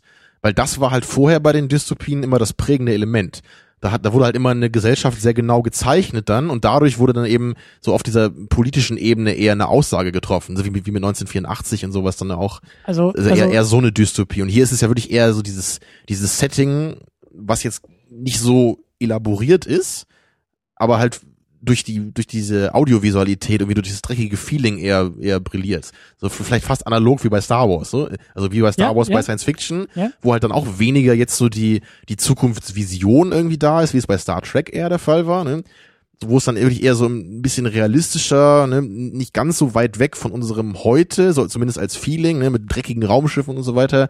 Also das scheint irgendwie so ein Ding so Ende der 70er zu sein, was irgendwie in mehreren Genres vielleicht sogar aufkommt, ne, der, der weg, weg vom, vom sauberen hin zum dreckigen. Also bei mir ist es aber so, ähm, dass der Film, der hat für mich viele kleine Probleme. Das ist nicht das eine Problem, dass ich sage, mir ist zu wenig Politik drin oder oder äh, weiß ich nicht, mir ist zu wenig Struktur irgendwie in der Geschichte oder so, sondern es sind überall so Kleinigkeiten, die in der Summe für mich das Problem mit dem Film irgendwie ausmachen und eben auch das verhindert haben, was bei dir, Tamino, funktioniert hat, nämlich dieses Einzutauchen in den Film. Ich bin halt nie wirklich, ich konnte nie wirklich eintauchen, weil ich überall so diese Kleinigkeiten irgendwie gesehen habe, die mich so ein bisschen ja gestört und vor den Kopf gestoßen haben, wo ich dann einfach das Problem hatte, dass der Film mich da nicht nicht nicht abholen konnte. So, das das ist eher das. Und deswegen ist es ich bin sehr gespannt auf die auf die Fortsetzung. Ich glaube, der zweite Teil könnte mir könnte mir viel viel besser gefallen. Zumindest das, was ich im Trailer gesehen habe. Ähm, Also ich, ich vermute, dass du beim zweiten Teil auch gar nicht so auf die Idee kommen würdest, so auch diese Fragen zu stellen oder unterbewusst diese Fragen an das Setting zu stellen. Weil da geht's einfach nicht darum im zweiten. Ne? Da, da kommst du gar nicht auf die Idee, so da gibt's auch keine Polizei mehr dann. Es ist halt noch weiter in Mhm. dieses, in diese, in diese ähm, kaputte Zukunft dann weiter eingedrungen. Und da sagst du einfach dann einen ganz klaren Konflikt. So, da ist halt diese Gang, die dieses Lager überfallen will da, wo sich so eine, so eine kleine Bastion von so Einsiedlern da, so, so so eine Ölraffinerie oder was ist das, ne? Oder so eine Bohrgeschichte da, sie haben sich Also so eine Pumpe ist- oder sowas, oder? Es ist halt so eine Art Mischung aus Ölraffinerie und Festung aus, aus, aus Autoreifen oder so. Also sagen wir so, der zweite Teil ist sehr stark so an, an, an der Western-Mythologie orientiert und hat Mhm. das auch visuell sehr stark so, so, so mit eingebunden und so diese, das, das sieht so ein bisschen aus wie eine Wagenburg mit einer Ölpumpe in der Mitte. so das Dorf von Seven Samurai, weißt du, so die Banditen greifen es an und sie haben es halt irgendwie da, müssen es halt verteidigen jetzt, ne? Nur halt in, in der Zukunft mit komischen Oder- Punk-Gangstern. Äh, oder von Waterworld in der Wüste. Ja, das halt so, also ich meine, Waterworld Nein, ist nein, halt nein, auch ganz nein, klar. Also äh, Waterworld in der Wüste, den Eindruck macht Fury Road auf mich, zumindest in den Trailern. Ja, Ja. aber Ich meine, also, also. Waterworld ist halt ganz klar von den Mad Max-Filmen auch beeinflusst. Ne? Also das sieht man halt wirklich hier, also überall in den Ja, Shots. ne? ja. Also, also sag lieber Fury Road auf dem Wasser ist äh, Waterworld so rum. Ne? ja, also könnte ich mir vorstellen, dass dir der vielleicht eher gefall, gefällt. So, das ist halt ein klarerer Actionfilm dann mit sehr wenig Plot. wo die- Es ist wirklich nur so, das ist die Situation und jetzt äh, gibt's Action und Konflikt so. Ne? Ich habe auch den Eindruck, dass ähm, der Film im Laufe der Reihe sich vielleicht auch erst selbst noch finden musste. Oder, oder, oder auch Sich selbst Filme, verloren hat. Weil der erste wirkt Nein. für mich, wirkt für mich, ich meine gut, ich habe jetzt die Trailer gesehen und ich kenne ja auch so ein bisschen die Ikonografie der Filme und so, aber der erste Film hat eben so viel Potenzial in alle möglichen Richtungen sich weiterzuentwickeln. Der kann politischer werden, der kann gesellschaftskritischer, was auch immer werden. Der kann actionreicher werden, der kann all das ausklammern und sich halt nur noch auf abgedrehte Charaktere, Welten, Action, Autos, ähm, Ja, Explosionen stimmt. stürzen. Alles ist da irgendwie drin. Ne? Genau, und das ist auch vielleicht auch so das, das Problem, was ich auch eben hab, dass eben, so wie du auch gesagt hast, Hannes, da kommen auf einmal die, die Anwälte und Juristen dann irgendwie in ihren Anzügen dazu, wo ich auch nicht weiß, ja, das könnte man auch aus dem Material machen, aber dann wäre es ein ganz anderer Film. Und der erste verbindet halt Potenzial in alle Richtungen. Und die Frage ist eben, wie er das in den nächsten Teilen, und ich kenne, wie gesagt, eben nur die Trailer, aber eben auch das, was dieser neueste Teil halt macht, ist halt einfach extrem abgedrehte, over-the-top Action, Abgefahrenheit, auf die ich mich einlassen kann, keine Frage, aber die eben so diese Richtung andeutet für mich. So. Ich, ich würde sagen, extra Faktor ist natürlich auch, es, es war halt einfach ein Low-Budget-Film und äh, Ja. so ein teilweise schon recht recht aufwendig inszenierten Film mit so vielen Verfolgungsjagden so in der Wüste so mit 80 Vehikeln oder so, wie im zweiten Teil halt gebraucht worden sind so.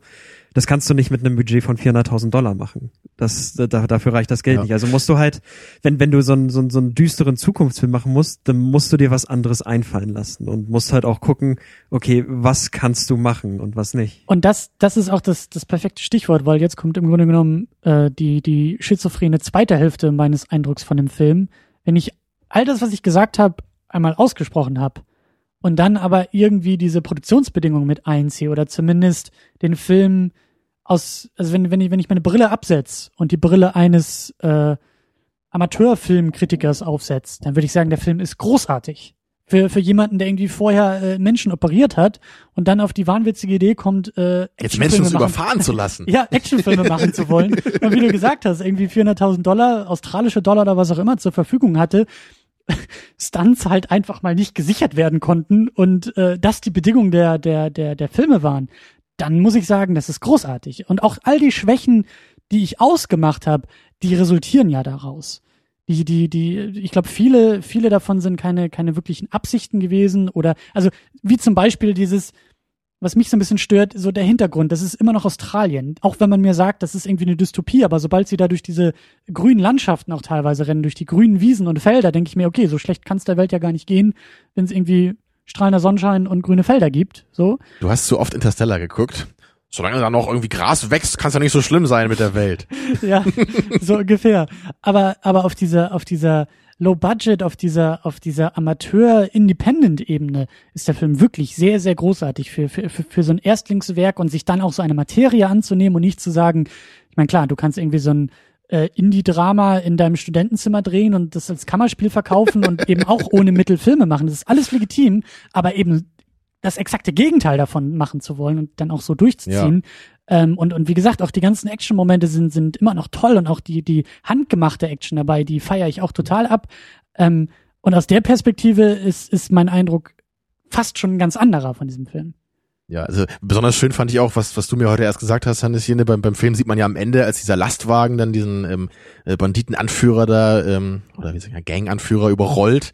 Da sieht man ja, wenn man genauer hinguckt, dass da halt vorne so eine, was ist das, so, so ein Plastikding oder was haben die da dran gebaut? Also sie haben, ich, ich hoffe, ich Sie haben, krieg das sie haben die Front des Trucks sozusagen in, in, in in Plastik nachgebaut und dann nochmal vor den Truck gespannt, um eben die eigentliche Front des, des Vehicles nicht zu Ja, beschädigen. ist aber einfach draufgemalt auf so ein Plastikding, Also, oder? wenn, wenn ich das richtig verstanden habe, hat sich das so abgespielt. Also, sie haben halt so diesen Truckfahrer dort gesehen und haben ihn halt gefragt, hey, du bekommst 50 Dollar, wenn du, Oder drei wenn, wenn du uns diesen Stunt drehen, drehen lässt. Und der Truckfahrer war halt besorgt, wenn das Motorrad so gegen die Front kracht, so, dass dabei der Truck zu sehr beschädigt wird.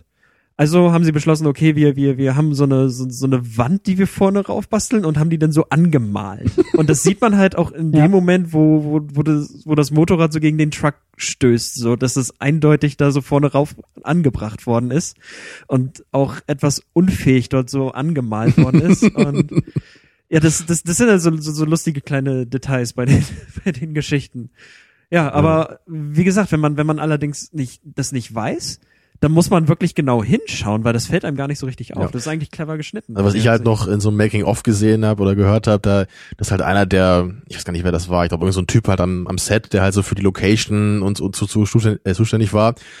Ähm, die, ich glaube, es ging da um diese Werkstatt, die man einmal kurz sieht, ich bin mir nicht ganz sicher, aber irgend so ein, äh, es ging halt irgendwie um so ein Design von irgendeiner Location da, ja, und da brauchten sie halt irgendwelche Schilder dafür. Also vielleicht waren das diese Schilder, die da bei dieser einen Werkstatt einmal waren.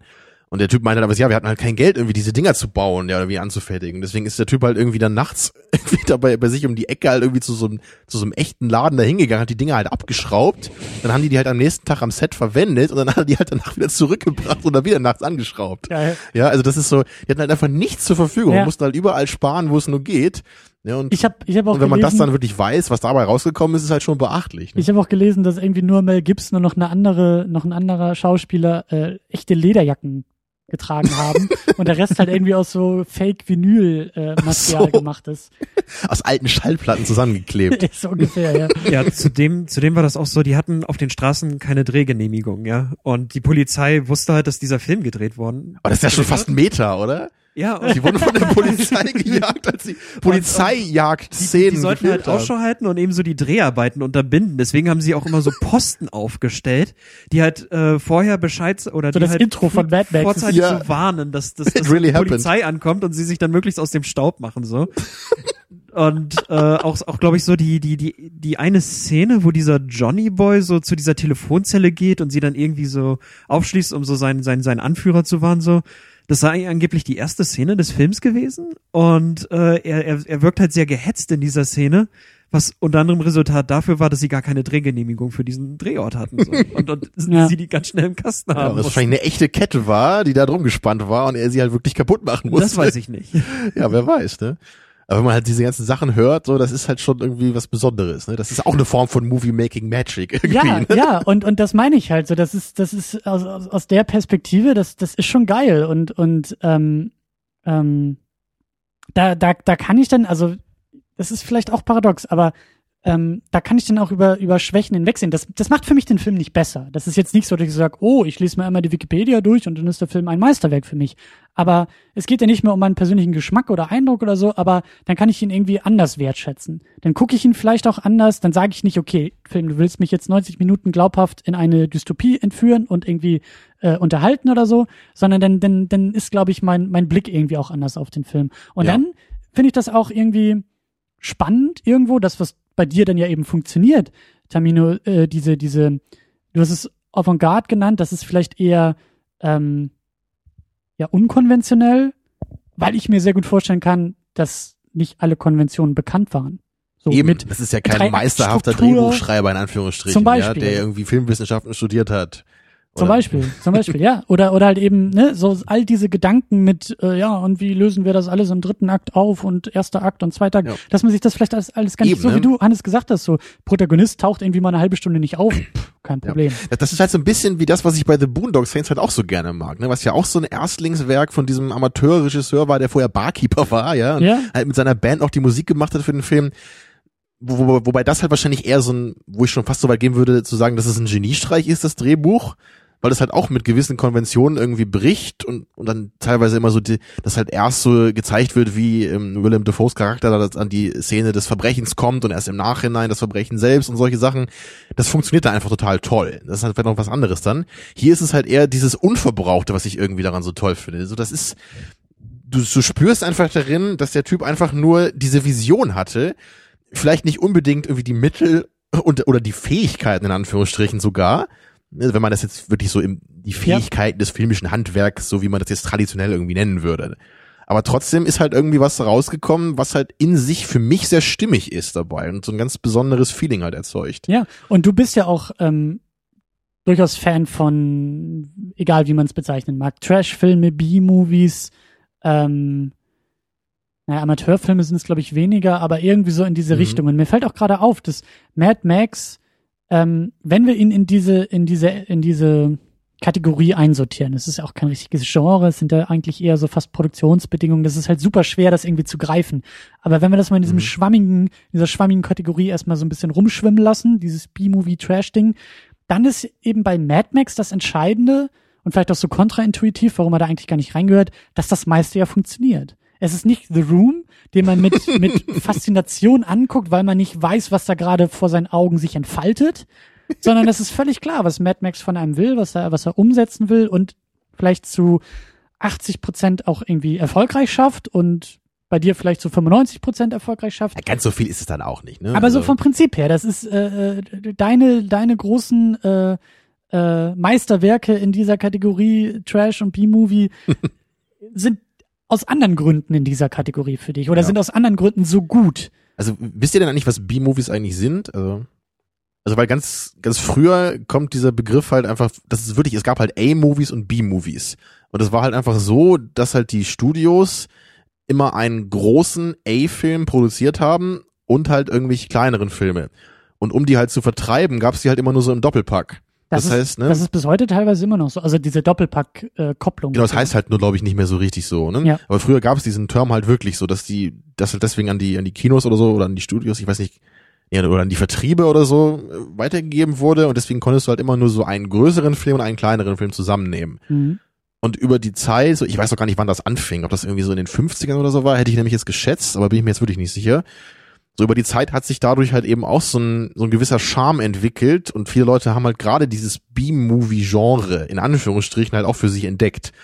Und ich für meinen Teil würde da halt auch so, zumindest von meinem Gefühl, so zwei Richtungen unterscheiden, die man so, oder zwei, zwei Ansprüche, die man an B-Movies haben kann, wenn man es so nennen will. Also das eine ist halt eher wirklich, dass man so das Trashige sucht, dass man halt einfach guckt, so, man sucht Filme, wo halt die Vision einfach nicht wirklich einfach nicht verwirklicht werden konnte, Ich überhaupt wollte gerade nicht. sagen, was, was Nee. Filme, die Ja, scheitern. gerade so im Science-Fiction-Bereich oder was. Dann hast du halt irgendeinen so einen Typen in so einem Alien-Kostüm, ne, der halt aussieht wie dieses Monster, was Captain Kirk da bekämpft mit dem Stein. Wie heißt der nochmal, Hannes? Du weißt das doch, oder? Wie dieses Monster Ich heißt? glaube, der Gorm. Der Gorm, genau, ja. Und sowas kommt dann irgendwie auf die Erde und bewegt sich irgendwie so, äh, äh, Mhm. und dann soll das halt irgendwie ein ernsthafter Science-Fiction-Film sein, was natürlich überhaupt nicht funktioniert. So, das gibt's halt einmal. Ob, Aber- obwohl, da musst du natürlich auch die Sensibilitäten eines, eines Kinogängers aus den 50er Jahren mit einberechnen. Also ich, ich glaube, so Stephen King hat das mal so in einem Interview oder so gesagt, als er so in den 50er Jahren so Horrorfilme gesehen hat oder so alte Horrorfilme, so, dass so, okay, UFO stürzt irgendwie ab oder es gibt da so diesen Kometen und aus dem Kometen kommt irgend so ein Monster oder so raus. Das war halt damals was, schon, schon etwas sehr gruseliges. Es war einfach auch neu, ne? Damals hat man sowas überhaupt noch nicht Ja. gesehen, ne? Also klar, für die damalige Zeit ist es vielleicht noch ein bisschen anders so, als wenn man jetzt heute diese Filme guckt. Ich meinte jetzt eher so aus meiner Perspektive, die ich heute habe. So, dann kann ich Okay. mir halt irgendwie solche Filme gucken, um halt eher darüber zu lachen oder um das halt irgendwie einfach ein bisschen bescheuert zu finden, was da gerade passiert, ja? Aber auf der anderen Seite gibt's halt auch einfach diese Filme, die halt eher so ein so eine Art minimalistischen Charme irgendwie haben, die einfach trotzdem funktionieren auf, Ja. auf ihre bestimmte Weise, was, was vor allem halt bei John Carpenter so der Fall ist. Er, der hat zwar auch ein paar Filme gemacht, die jetzt nicht so richtig geil sind für meinen Geschmack, aber, aber so die großen Filme von John Carpenter eben wie auch They Live, ne, wie, ähm, wie The Thing und, und Escape from New York vor allem, so, die haben einfach dieses Gefühl, dass es halt irgendwie eine, es hat halt auch diese dreckige Rohheit einfach was halt einfach auch dadurch kommt, dass eben nicht alle möglichen großen Sets zur Verfügung waren, dass man eben gezwungen war, ein bisschen was zu reduzieren. Aber es ist halt nicht so, dass das dadurch irgendwie, irgendwie lächerlich ist oder so, sondern es ist einfach nur reduziert, aber besonders in gewisser Weise. Also gerade Escape from New York ist für mich, glaube ich, das beste Beispiel, weil ich den wirklich, ich mag den Film so gerne, auch wenn man natürlich dem ansieht, dass da jetzt auch kein riesiges Budget drin war, so verglichen mit anderen Science-Fiction-Filmen aus der Zeit, so Blade Mhm. Runner oder sowas, ne, das ist halt, sieht halt ganz anders aus natürlich. Aber der hat halt einfach was und es funktioniert für diese Dystopieform, ne, da geht's ja darum, dass ganz Manhattan so ein Gefängnis geworden ist. Da haben sie halt auch einfach nur irgendwie in alten, dreckigen Straßen in New York halt gedreht. Aber in dem Film komme ich halt nicht auf die Idee, so, ah, hier, hier sieht man ja irgendwie, da fährt noch der Müllwagen im Hintergrund lang oder irgendwie sowas. Ja, das, es fühlt sich halt echt an in dem Film. Und das ist halt eine großartige Leistung auf jeden Fall. Ja, und es- du Hannes, du ist bist ja eigentlich Hannes? auch, du bist ja eigentlich auch John Carpenter Fan, ne? Also das wahrscheinlich sogar noch mehr als ich, oder? Kommt drauf an. Also wir mögen, glaube ich, beide unterschiedliche Ja. Filme von ihm total gerne.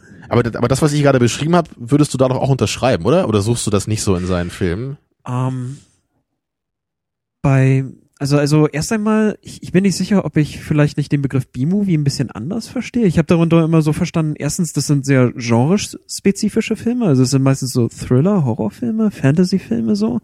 Und meistens dann auch irgendwie so im kleineren Rahmen realisiert, also mit, mit, mit geringerem Budget und auch nicht gerade so A-List-Schauspielern oder so.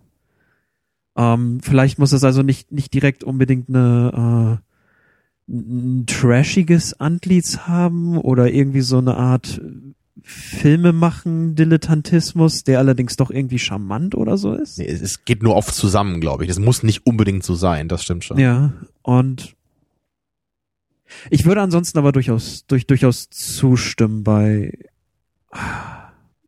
also also bei dem, was du gesagt hast. Ich bin ich finde jetzt gerade nicht die Worte, das zu wiederholen. Jedenfalls ist das halt so eine recht subjektive Sache, glaube ich. So man, ich gucke jetzt auch nicht dauernd B-Filme oder sowas, ja, oder Filme, die man vielleicht so nennen könnte. So ich, ich gucke jetzt nicht dauernd irgendwie in den 50ern, was wurden damals für Ja. komische Filme gemacht. So das, aber ich, ich habe, ich habe aber glaube ich eher so eine Sensibilisierung dafür als du, Christian, was was so eine so eine Art Film halt angeht. Und deswegen habe ich halt oft heute versucht zu betonen, dass es halt sehr subjektiv ist, was ich so in Mad Max halt sehe. Und ich ich kann den halt nicht andere meiner Lieblingsfilme, was Mad Max jetzt nicht ist, aber die kann ich halt eher verteidigen, einfach so, weil ich halt sagen würde, so, die haben halt einfach Qualitäten, so. Die, die kann man eigentlich gar nicht leugnen, so. Aber hier ist es halt nicht so. Das ist wirklich was, natürlich kann man sich immer so streiten, ob es überhaupt so sein kann, dass man irgendwelche Qualitäten nicht leugnen kann. Aber so bei, gerade bei so einem, so einem Film wie Mad Max, da kann ich halt total verstehen, wenn halt Leute den heute gucken, irgendwie sagen so, pff, damals vielleicht ganz nett, aber irgendwie haut er mich jetzt nicht mehr vom Hocker, so. Das, das Paradoxe bei Mad Max ist auch einfach, dass der, ähm, da muss ich nämlich auch gerade dann dran denken, ähm, wenn aus einem B-Movie ein A-Movie wird. Und genau, das weil ist ja es, eigentlich es ist ja eigentlich kein. B-Movie auch so richtig. Naja, Das ist- vorher schon. Also die, die, die, bis zum, bis zum Kinostart 1979 würde ich schon sagen, war das ein B-Movie. Das war ein Film in Australien, ja, oder australische Vielleicht hat er sich schon so angefühlt, ne? Keine, keine äh, Produktionsmittel, wie wir hier festgestellt haben, wenn du 50 Dollar irgendeinem Truckerfahrer geben musst. Äh, äh. So, das, das, das sind in Mhm. meinen Augen alles Kriterien für B-Movie. Dann kommt da raus, bricht irgendwie alle möglichen äh, Kassenerfolge für Weißt du Filme ja dieser nicht Art. genau, wie viel der eingenommen hat? 100 Oder? Millionen Dollar. Der Also- galt bis 1999, als Blair Witch Project rauskam, als der erfolgreichste Film in Relation Budget und Einspielergebnis. Ach so, und weil Blair Witch Project irgendwie nur 20.000 Dollar gekostet hat oder was, hat er den dann überholt, ne? Genau, und ich glaube, Blair Witch war ja auch ungefähr irgendwie in diesen Größenordnungen von, glaube ich, fast 100 Millionen oder so. Was? Der Also hat der, so war mega, viel Ich, ich eingenommen. glaube, ja, der, ich glaube, der war mega erfolgreich. Ähm, Hannes ist ja auch sogar ein Freund von Blair Witch Project, aber, Aber- das, das wäre für mich übrigens nur das, das Gegenbeispiel. So, weißt du, das ist halt so ein Film, da sehe ich halt nur, ach wie niedlich, guck mal, da, Ja, ja, tun sie so, über, als gäbe es da eine Hexe Über Blair Witch müssen, ne? wir, Aber- müssen wir gar nicht hier reden, sondern was ich nur sagen wollte dabei ist, dass dieses Phänomen von, von Übergang sozusagen, von, von belächelnswerte Produktionsbedingungen, aber ein Hype und ein Erfolg, der eben in der, in der, in der, in der großen Liga mitspielt. Ich, ich würde an dieser Stelle kurz kritisch nachfragen. Ähm, das klingt ja so, als würdest du jetzt so verstehen, okay, ein A-Movie wäre dann ein Film, der großes Geld einspielt. Und so Nicht weiter. nur Also das, ein A-Movie ist auch ein Film, der einen großen Hype mit sich bringt, der, der ähm, viele Fortsetzungen, der, der in der Popkultur angekommen ist, der, der ähm, im Zeitgeist irgendwie auch angekommen ist. Das ist für mich auch ein A-Movie. Und das ist eben das, was ich sagen wollte. Bei Mad Max waren meine Erwartungen an diesen Film durch all das geprägt, was ich ja eigentlich vom Film noch gar nicht kannte. Deswegen war ich auch extra, ich wusste gar nicht, dass es so ein B, also so ein, wenn ich es nicht B-Movie nennen darf, ich wusste gar nicht, dass es so eine Independent-Produktion war. Mich hat das total überrascht, dass der Film so aussieht, wie er aussieht, weil ich halt eben hauptsächlich die Fortsetzung an, anscheinend kenne und eher das mit dieser Serie assoziiere. Und mich hätte es nicht gewundert, wenn das, wenn das eben so ein, oder meine Erwartung war eher so ein Standard 80er Arnie-Action-Movie. Das war eher so meine Erwartung von, von, von Action, von Struktur, von äh, Film. Und deswegen hat mich das so überrascht, dass das eben, dass der Film diese Probleme für mich hat, die er hatte. Und das meine ich halt mit A-Movie, B-Movie. Ich habe eher gedacht, das ist ein A-Movie, ein, ein Film, der eben all die Konventionen erfüllt, die ein 80er Actionstreifen irgendwie erfüllt. Aber es war eben in meinen Augen eher ein B-Movie. Also, du hast aber gerade gesagt, also die Sachen, die du halt gerade gesagt hast, die, die treffen ja eigentlich alle auf den Film zu. Also, dass er halt, er ist ja irgendwie groß in der Popkultur angekommen und schlägt seine Wellen und so. Ja. Also du meinst, er hat Aber sich er dann so verwandelt so ein bisschen. Genau, oder? die Transformation von, von einer Kategorie in die andere. Also es ist möglich, so wie auch bei Blair Witch, da, von dem Film kannst du halten, was du willst, aber der ist angekommen.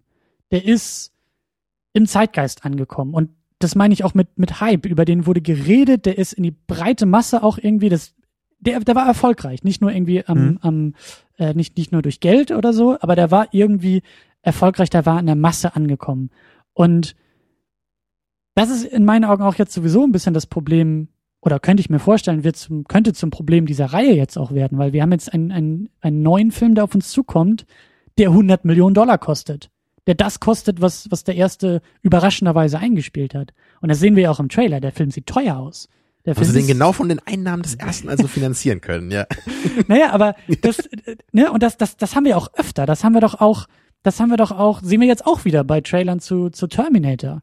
So, der erste Film war ja auch extrem ähm, Oh ja, kostengünstig produziert und erst mit dem zweiten Teil hat, hat Cameron ja richtig auf die Kacke gehauen und hat da Geld reingepumpt und, und da ja auch so ein, ein, ein Kassenschlager und ein, ein Erfolg draus gemacht, der jetzt äh, sozusagen in der Reihe impliziert ist und jeder neue Film dieser Terminator-Reihe muss jetzt Ja. irgendwie auch erfolgreich ja sein. vielleicht, vielleicht und könnte man das sogar sagen bei. Terminator, ne? Der, der erste ist ja eigentlich eher so ein B-Film, so vom, vom Feeling her, würde ich halt auch sagen.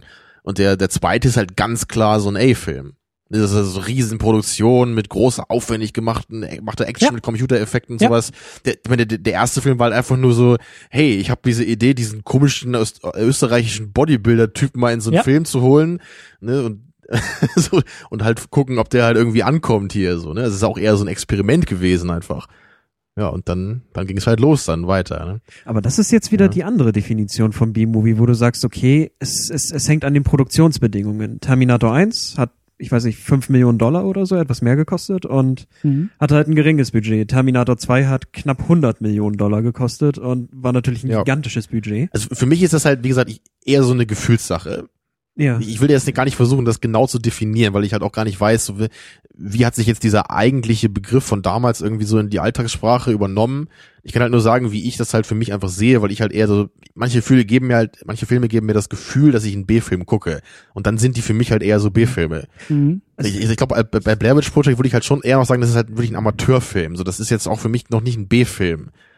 Oder, also das ist noch nicht mal ein B-Film, Ich glaube würde ich, sagen, oder? das ist noch eine Liga drunter. Das ist noch eine Die- Stufe unter dem B-Film. Einfach nur von der Art und. Weise, ne? Und, und formal gesehen würde wahrscheinlich Mad Max irgendwie so dazwischen stehen. Ne, weil der ja zumindest ein paar Ja. hunderttausend Dollar Budget hatte, also australische Dollar, ne? Aber es- also nicht halt nur 20.000 Dollar, was ja irgendwie Ich find- ein paar Leute wie privat noch bezahlen können. Ich so. finde, ich finde auch ein gutes Beispiel und das ist auch die große Faszination für mich bei The Room ist eben, dass es ein Amateurfilm ist, der aber auf B-Movie-Level produziert wurde. ja, stimmt, Der- das der ist das der- Irre dabei, ja. Der sieht, der ist zu gut für das, was er kann, nämlich nichts. Also das ist, äh, Ja, da hast du halt nur den ambitionierten äh, Regisseur, Drehbuchautor und was er noch alles gemacht hat dabei. Ja. ja, Hat halt eine Menge Geld reingesteckt von seinem Privatvermögen anscheinend, der Tommy Wiseau, und dann kam eben das Meisterwerk dabei raus, ja. ja, Ich glaube aber auch, wie üblich sprengt The Room da die Skala. ja. The Room springt so einiges. The Room ist der Buchstabe vor A als Film. Hm. Und wir fangen dann nicht wieder irgendwie bei Z an. Ja, Ein Z-Film. aber Das wie sind, wie sind wir drauf gekommen? Wir waren bei dieser, bei dieser leidigen B-Movie-Diskussion irgendwie. Ähm, Genau, und das halt für mich eben teilweise eigentliche Schwächen von Filmen unter Umständen ein besonderes Gefühl erzeugen können dabei. Was jetzt auch wirklich nicht immer der Fall ist, so, ne? Bei, bei vielen Filmen, ja, sogar Hannes, als wir hier den, den Zombie-Film geguckt haben, der fällt doch eigentlich auch genau darunter, ne? War der nicht sogar in dieser B-Movie-Box, die wir hier stehen haben, Ja, ne, im Schrank, ne? Das ist doch eigentlich Ja. äh, das perfekte Label dafür. Und der, der trifft natürlich auch so genau da rein. Das ist so ein ganz minimalistisches Ding, so wo Ja. nur so ein paar Leute mit so ein bisschen stümperhaften Zombie-Make-up rumlaufen. Aber natürlich hat hat dann auch eben seine Wellen geschlagen, so.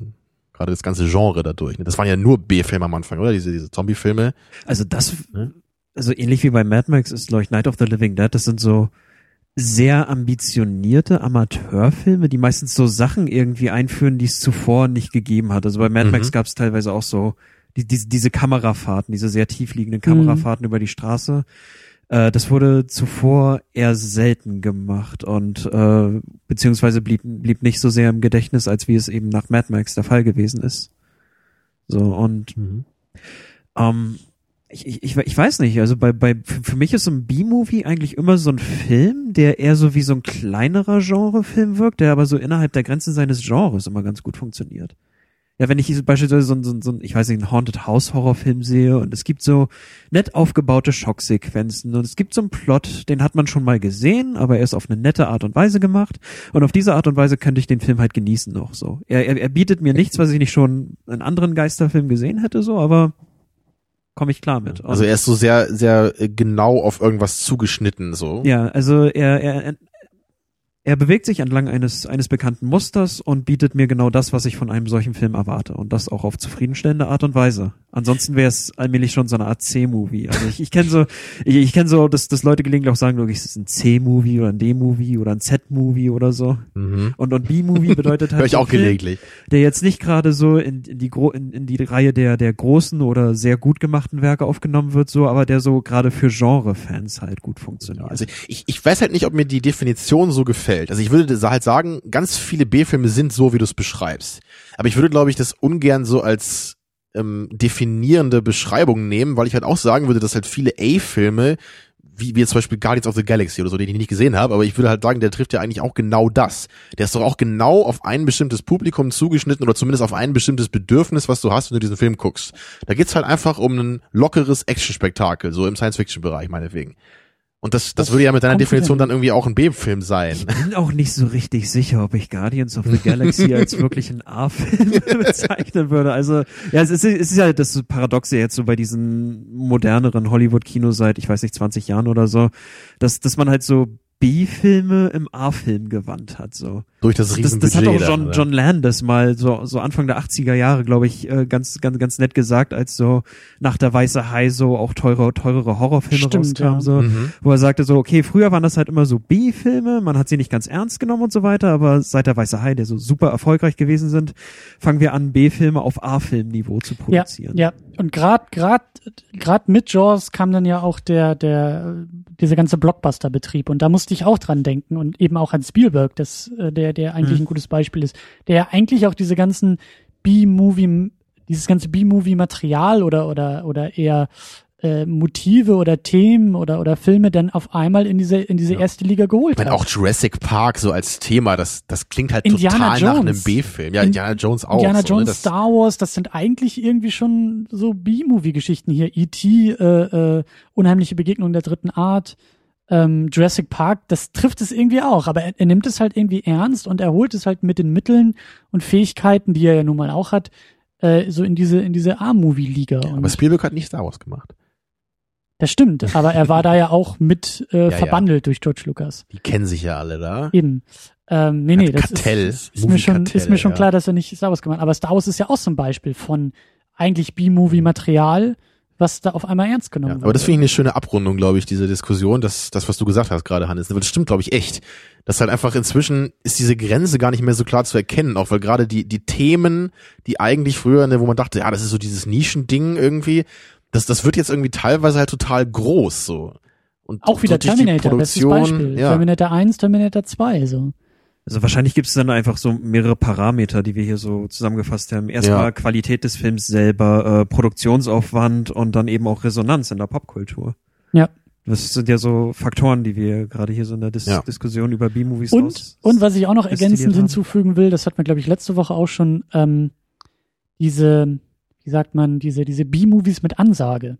Diese, diese, diese kalkulierten B-Movies oder Trash-Filme oder wie man das auch immer nennen will. Reden wir jetzt von Mhm. solchen Filmen wie Sharknado oder Zum reden Beispiel. wir von richtigen B-Movies? Nee, sowas zum Beispiel, Ja. wo, wo, wo irgendwie ein, das, so verstehe ich den Charme von irgendwie B-Movies oder Trash-Filmen, ist irgendwie diese Unfreiwilligkeit bei der ganzen Sache. Dieses, dieses, mal charmante und mal eher trashige dadurch. Ne? Ja, Aber nicht dieses, äh, ich guck, guck mal, ne? Wir machen jetzt absichtlich einen auf schlecht so, oder auf billig. Wir haben eigentlich viel Geld, aber nehmen es gar nicht. Oder gut, das ist wahrscheinlich selten der Fall, aber ja, wir haben zwar Aber- das Geld, aber wir lassen es so aussehen oder wir wollen es so aussehen lassen und, und, und das ist es vielleicht auch so, der, ähm, wie Hannes auch so schön gesagt hat, der, der B-Movie-Film, B-Movie, Film, Film, B-Movie, Movie. der Film, äh, Film, das ist was anderes. zeichnet sich ja auch irgendwie dadurch aus, begrenzte Mittel und all sowas, dass er sich irgendwie versucht, an den Konventionen eines Genres irgendwie lang zu hangeln, weil das kannst du halt. Das ist wahrscheinlich auch für unerfahrene Filmemacher natürlich eine gute Richtlinie.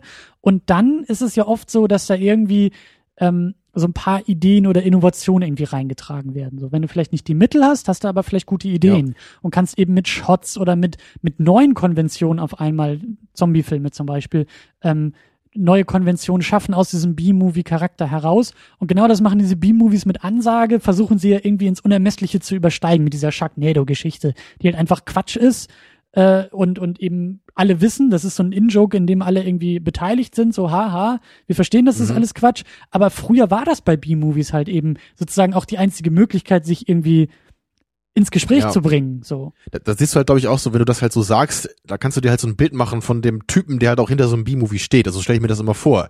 Da ist halt jemand, der halt selber wahrscheinlich Fan dieses Genres ist, ne, wie du halt auch sagst, Hannes, bei den Zombie-Filmen so.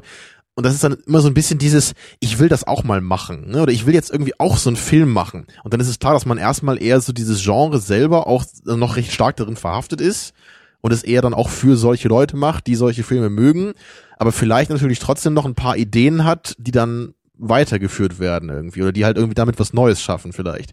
Aber da, da steht, glaube ich, immer so diese, diese ähm, amateurhafte, aber sehr energische, leidenschaftliche Ambition dahinter. Ja. Das sind halt keine Filme, wo da, da ist irgendwo ein Drehbuch und jetzt suchen wir mal einen Regisseur, der das gut umsetzen kann. So, so wird halt, glaube ich, kein B-Film gemacht oder selten dann. Und so wirkt, um den Bogen auch wieder zurückzuschlagen, genauso wirkt Mad Max ja auch nicht. Also, wie du gesagt hast, dieses, Mhm. diese leidenschaftliche Ambition, die ist in dem Film auch sichtbar. ja. Also, und das macht den Film eben auch immer noch relevant genug, egal ob man ihn jetzt irgendwie gut findet oder nicht, aber es macht ihn, das zeichnet ihn irgendwie auch aus. ähm, dass das irgendwie da vorhanden ist. Und Ja, ist dann irgendwie jenseits des Viewing Pleasure so ein bisschen. Aber ich, ich das ist ja sowieso die Ebene, auf die ich so selten will. Das ja, ist, ne, aber äh, vielleicht, vielleicht kann das halt manchmal irgendwie indirekt zum Viewing Pleasure beitragen. Ich weiß es nicht, so, ne? Es ist vielleicht schwierig. Aber wenn man irgendwie dem Film so positiv gegenübergestellt ist, weil man so diese ganze Leidenschaft da drin irgendwie sieht, das wird dem Film bestimmt nicht schaden, so würde ich mal sagen, ne? Oder wenn man Jetzt- ihn anguckt, ja. Jetzt, wo ich weiß, dass das eben ein, es ist immer noch schwer, das so zu nennen, aber für mich ist es irgendwie so ein, so ein ambitionierter Amateurfilm, Schrägstrich B-Movie. Ähm, jetzt, wo ich weiß, dass es so ein Film ist und für den unwahrscheinlichen Fall, dass ich in 30.000 Jahren mal selber einen Film machen wollen würde, das wäre einer der ersten, den ich mir ranziehe und nochmal intensiv studieren würde und gucken will, wie haben sie Mhm. das alles gemacht? Weil wenn die auch keine Kohle hatten, aber der Film so gut aussieht in den meisten Momenten, dann müssen die ja auch irgendwie gute Tricks Ja, gehabt haben genau und dann würde ich den Film ja. so nochmal studieren. Da, da, da kann ich mir nicht Guardians of the Galaxy angucken und fragen, oh, wie haben sie das wohl gemacht? Und die Antwort ist immer Geld. Und dann programmierst du das zu Hause auf deinem 386er nach und hast dann irgendwie so diesen Windows äh, Bildschirmschoner da von Windows 95, wo diese Dreiecke über das Bild fliegen. Ja, Oder so Atari-Spiel-Animationen. Space Invaders, ja, finde ich dann als, Das ist dann, das ist dann dein Guardians of the Galaxy, ja.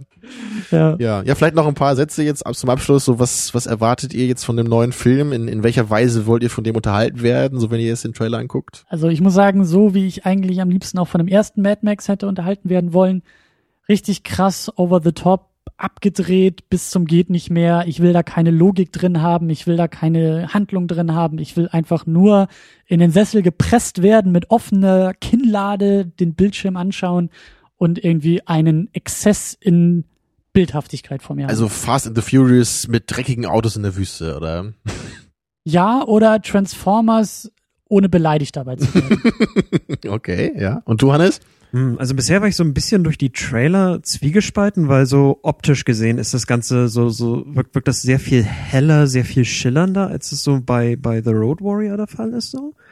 Aber mittlerweile so, auch insbesondere durch diesen letzten Trailer, wo man diese ganzen Crash-Sequenzen ein bisschen deutlicher auch so sieht, habe ich so den Eindruck, ich könnte den Film vielleicht sogar noch ein Stück mehr mögen als den ersten und den dritten Teil. Das ist so jetzt meine Erwartungshaltung, aber ich glaube nicht, dass ich, dass ich ihn besser finden würde als den zweiten. Ähm, was mir allerdings gefiel, das ist auch so in einem Interview hat George Miller das gesagt.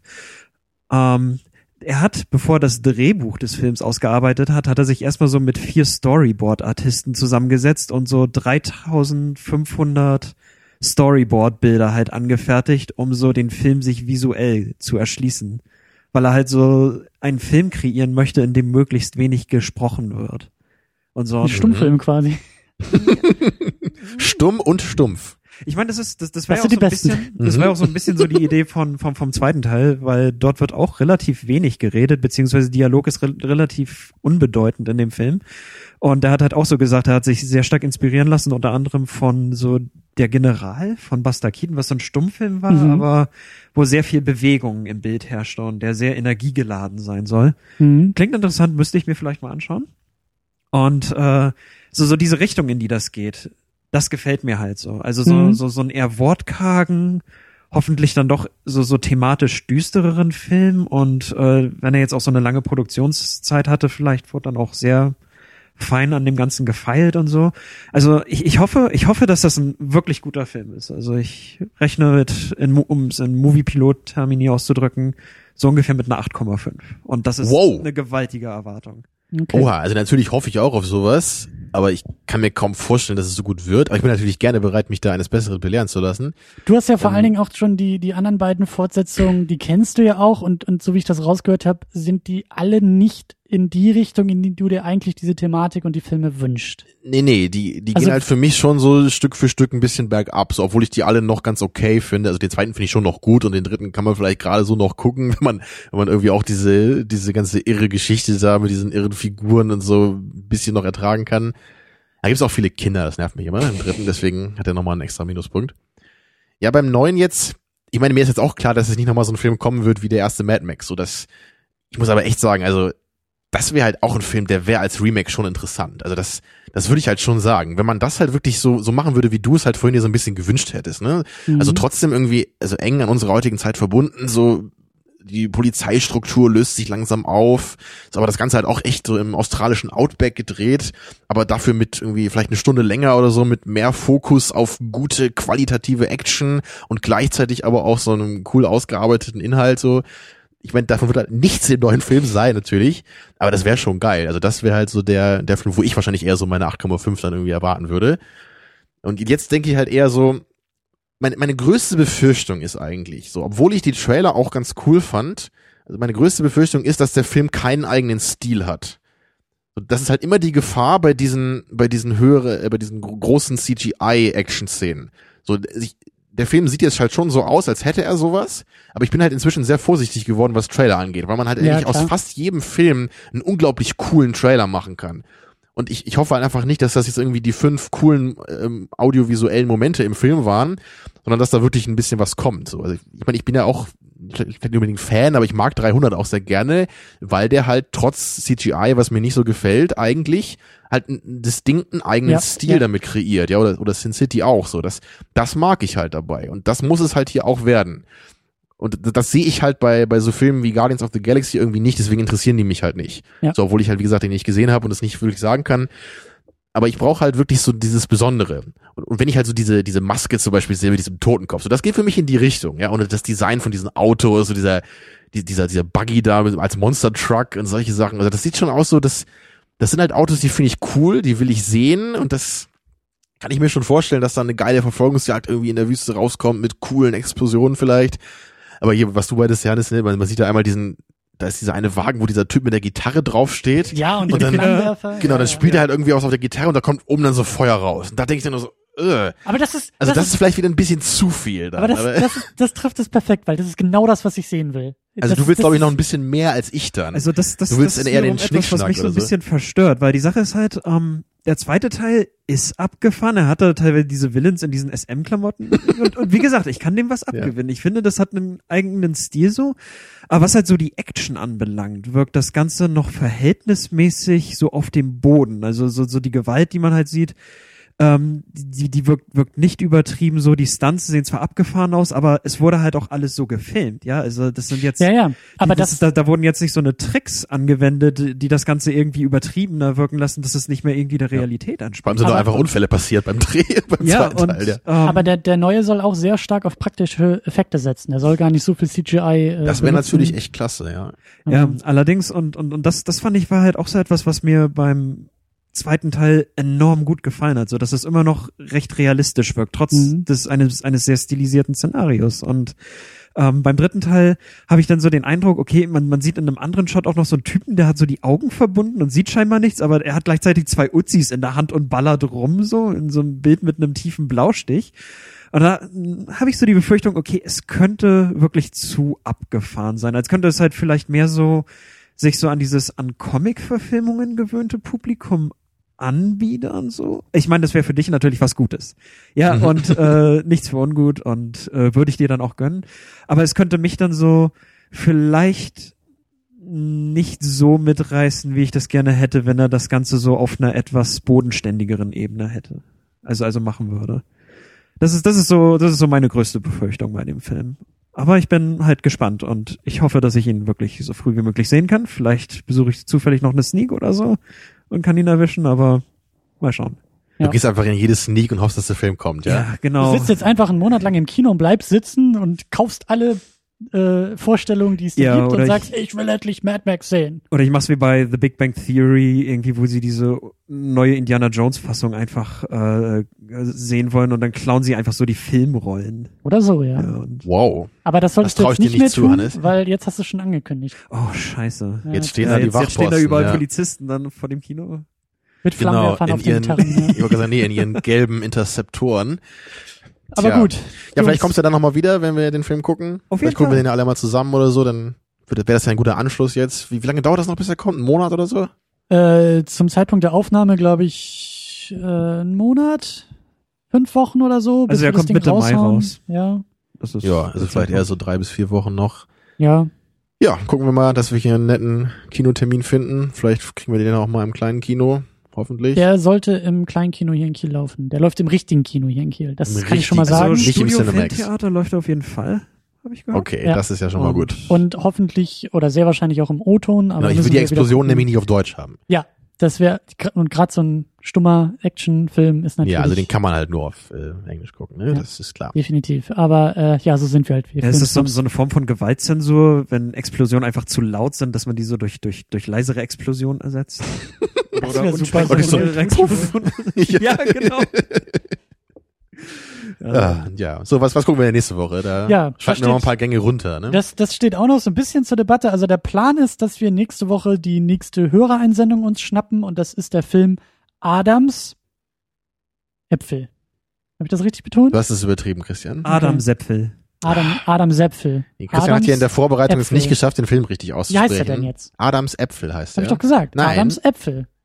Ja. Adams Äpfel. Adams Äpfel. Adams na. Adams Äpfel. Adams Äpfel. Ja, irgendeine Version davon war okay. Okay, ich schneide nachher die richtige raus und puzzle das zusammen. Mach ich sowieso nicht, aber egal. Ähm, den wollen wir, den, den, den werden wir sehr wahrscheinlich gucken, den wollen wir sehr wahrscheinlich gucken, aber gleichzeitig, weil momentan ja alles auch noch so ein bisschen in der Schwebe ist bei uns, äh, irgendwann jetzt demnächst kommt auch der Avengers raus, der zweite Teil, und da haben wir wieder das Problem, der läuft mal wieder im falschen Kino hier in Kiel. Deswegen, Tja. wenn jetzt wieder irgendwelche äh, Forderungen kommen, oh, ihr müsst unbedingt Avengers, wollen wir eigentlich auch, besonders Ja. ich will das sehr, sehr Ja, gerne. selbst ich würde mich dazu bereit erklären, obwohl ich ja nicht mehr so Bock auf Comicfilme hab. Aber den ersten Avengers, den mochte ich ja auch noch ganz gerne, so, obwohl ich jetzt mit den ganzen anderen komischen Ein- Einzelverfilmungen da von Marvel nicht so viel anfangen konnte. Aber der Avengers war halt schon okay, so mit dem ganzen Ensemble und wie da am Ende noch alle sich geprügelt haben. Und als ich halt im Kino jetzt irgendwie den, den Trailer gesehen habe zu dem Age of Ultron, also ich, ich fand halt diesen Iron Man Suit halt schon ziemlich cool, auch wenn es natürlich bescheuert ist. den Hulkbuster. Aber diesen, diesen riesigen Ja, ja. Äh, Anzug, so der, der sieht so ein bisschen aus wie wie so ein so ein Roboter von Mega Man, das ist dieser Zeichentrickserie oder Computerspielen. Das ist vor allen Dingen Also der Anzug über dem Anzug. Ja, ja, genau. So, Ja. das ist halt, das hat halt irgendwie was, was halt schon wieder so bescheuert ist. Also Ja. und ich, ich, mag- ich mag ja bei Transformers auch diese riesigen Roboter, nur ist halt der Film drumherum ein bisschen scheiße oder ein bisschen mehr scheiße. Und ähm, naja, deswegen würde ich es mir angucken. Aber ich meine, ich würde jetzt auch nicht irgendwie unglaublich traurig sein, wenn es nicht geht. Ich schon. Zumal ich halt auch so- Traurig, aber Der, der Villain ist also ein, ein gesichtsloser Roboter, ja, so, so wie bei X-Men Days of Future Past oder so. Das ist so, warum, warum immer irgendwelche komischen Roboter-Villains? So, das ist irgendwie so öde. Ist das, na gut, ist es besser als Loki mit den goldenen Hörnern? Mal gucken. Und der bleibt wenigstens im du redest, Tamino, oder? Tamino, du, Ja. du redest dich schon wieder um Kopf und Kragen. Also belassen wir es dabei. Du hast Bock, den Film zu gucken. wir Total, haben, ja. Wir so. haben Bock, den Film zu gucken. Es, wenn es scheitert, scheitert es am Kino. Weil wir keinen Bock auf 3D-Scheiße haben. Das sind wir auch sehr eisern. Und mit viel Glück auch äh, gucken müssen, dass wir was Englisches erwischen. Und äh, deswegen, ähm, wir arbeiten dran, aber es liegt eher an äußeren Einflüssen, ob und wie wir Avengers gucken. Also dann erstmal nächste Woche Adams Äpfel. Ja, danke nochmal an dich, Hannes, dass du heute uns mit deinem Fachwissen und äh, deiner Filmleidenschaft hier beigestanden hast. Oh, äh, danke. Hast eine Beleidigung erwartet jetzt, ja? Ja, natürlich. Von dir doch immer. Die gibt es nur, wenn das Mikrofon aus ist. Ja. Das ist ja Hier tue ich immer total nett, genau. Eben. Und dann gibt's nur Schläge. eben. Ja, aber hat sehr viel Spaß gemacht hier. Ja. Auch Ja. wenn ihr beiden natürlich den Film nicht angemessen bewertet habt. Ja, Aber wir haben alles falsch gemacht, aber wir haben uns Mühe gegeben. Ich kenne das ja nicht anders hier, dass ich Es immer freut der mich, bin. dich enttäuscht ne? zu haben. Tamino, du wolltest, du wolltest nur äh, unnett sein, wenn das Mikrofon aus ist. Deswegen machen wir ganz schnell aus und dann kannst du mit deiner Kritik Ich weitermachen. habe letzte Woche den Film schon so in Schutz genommen und Ja, muss ich es heute schon wieder tun. Ja. in diesem Sinne, äh, wir hören uns und äh, bis bald. Jo, ciao, ciao. Jo, tschüss.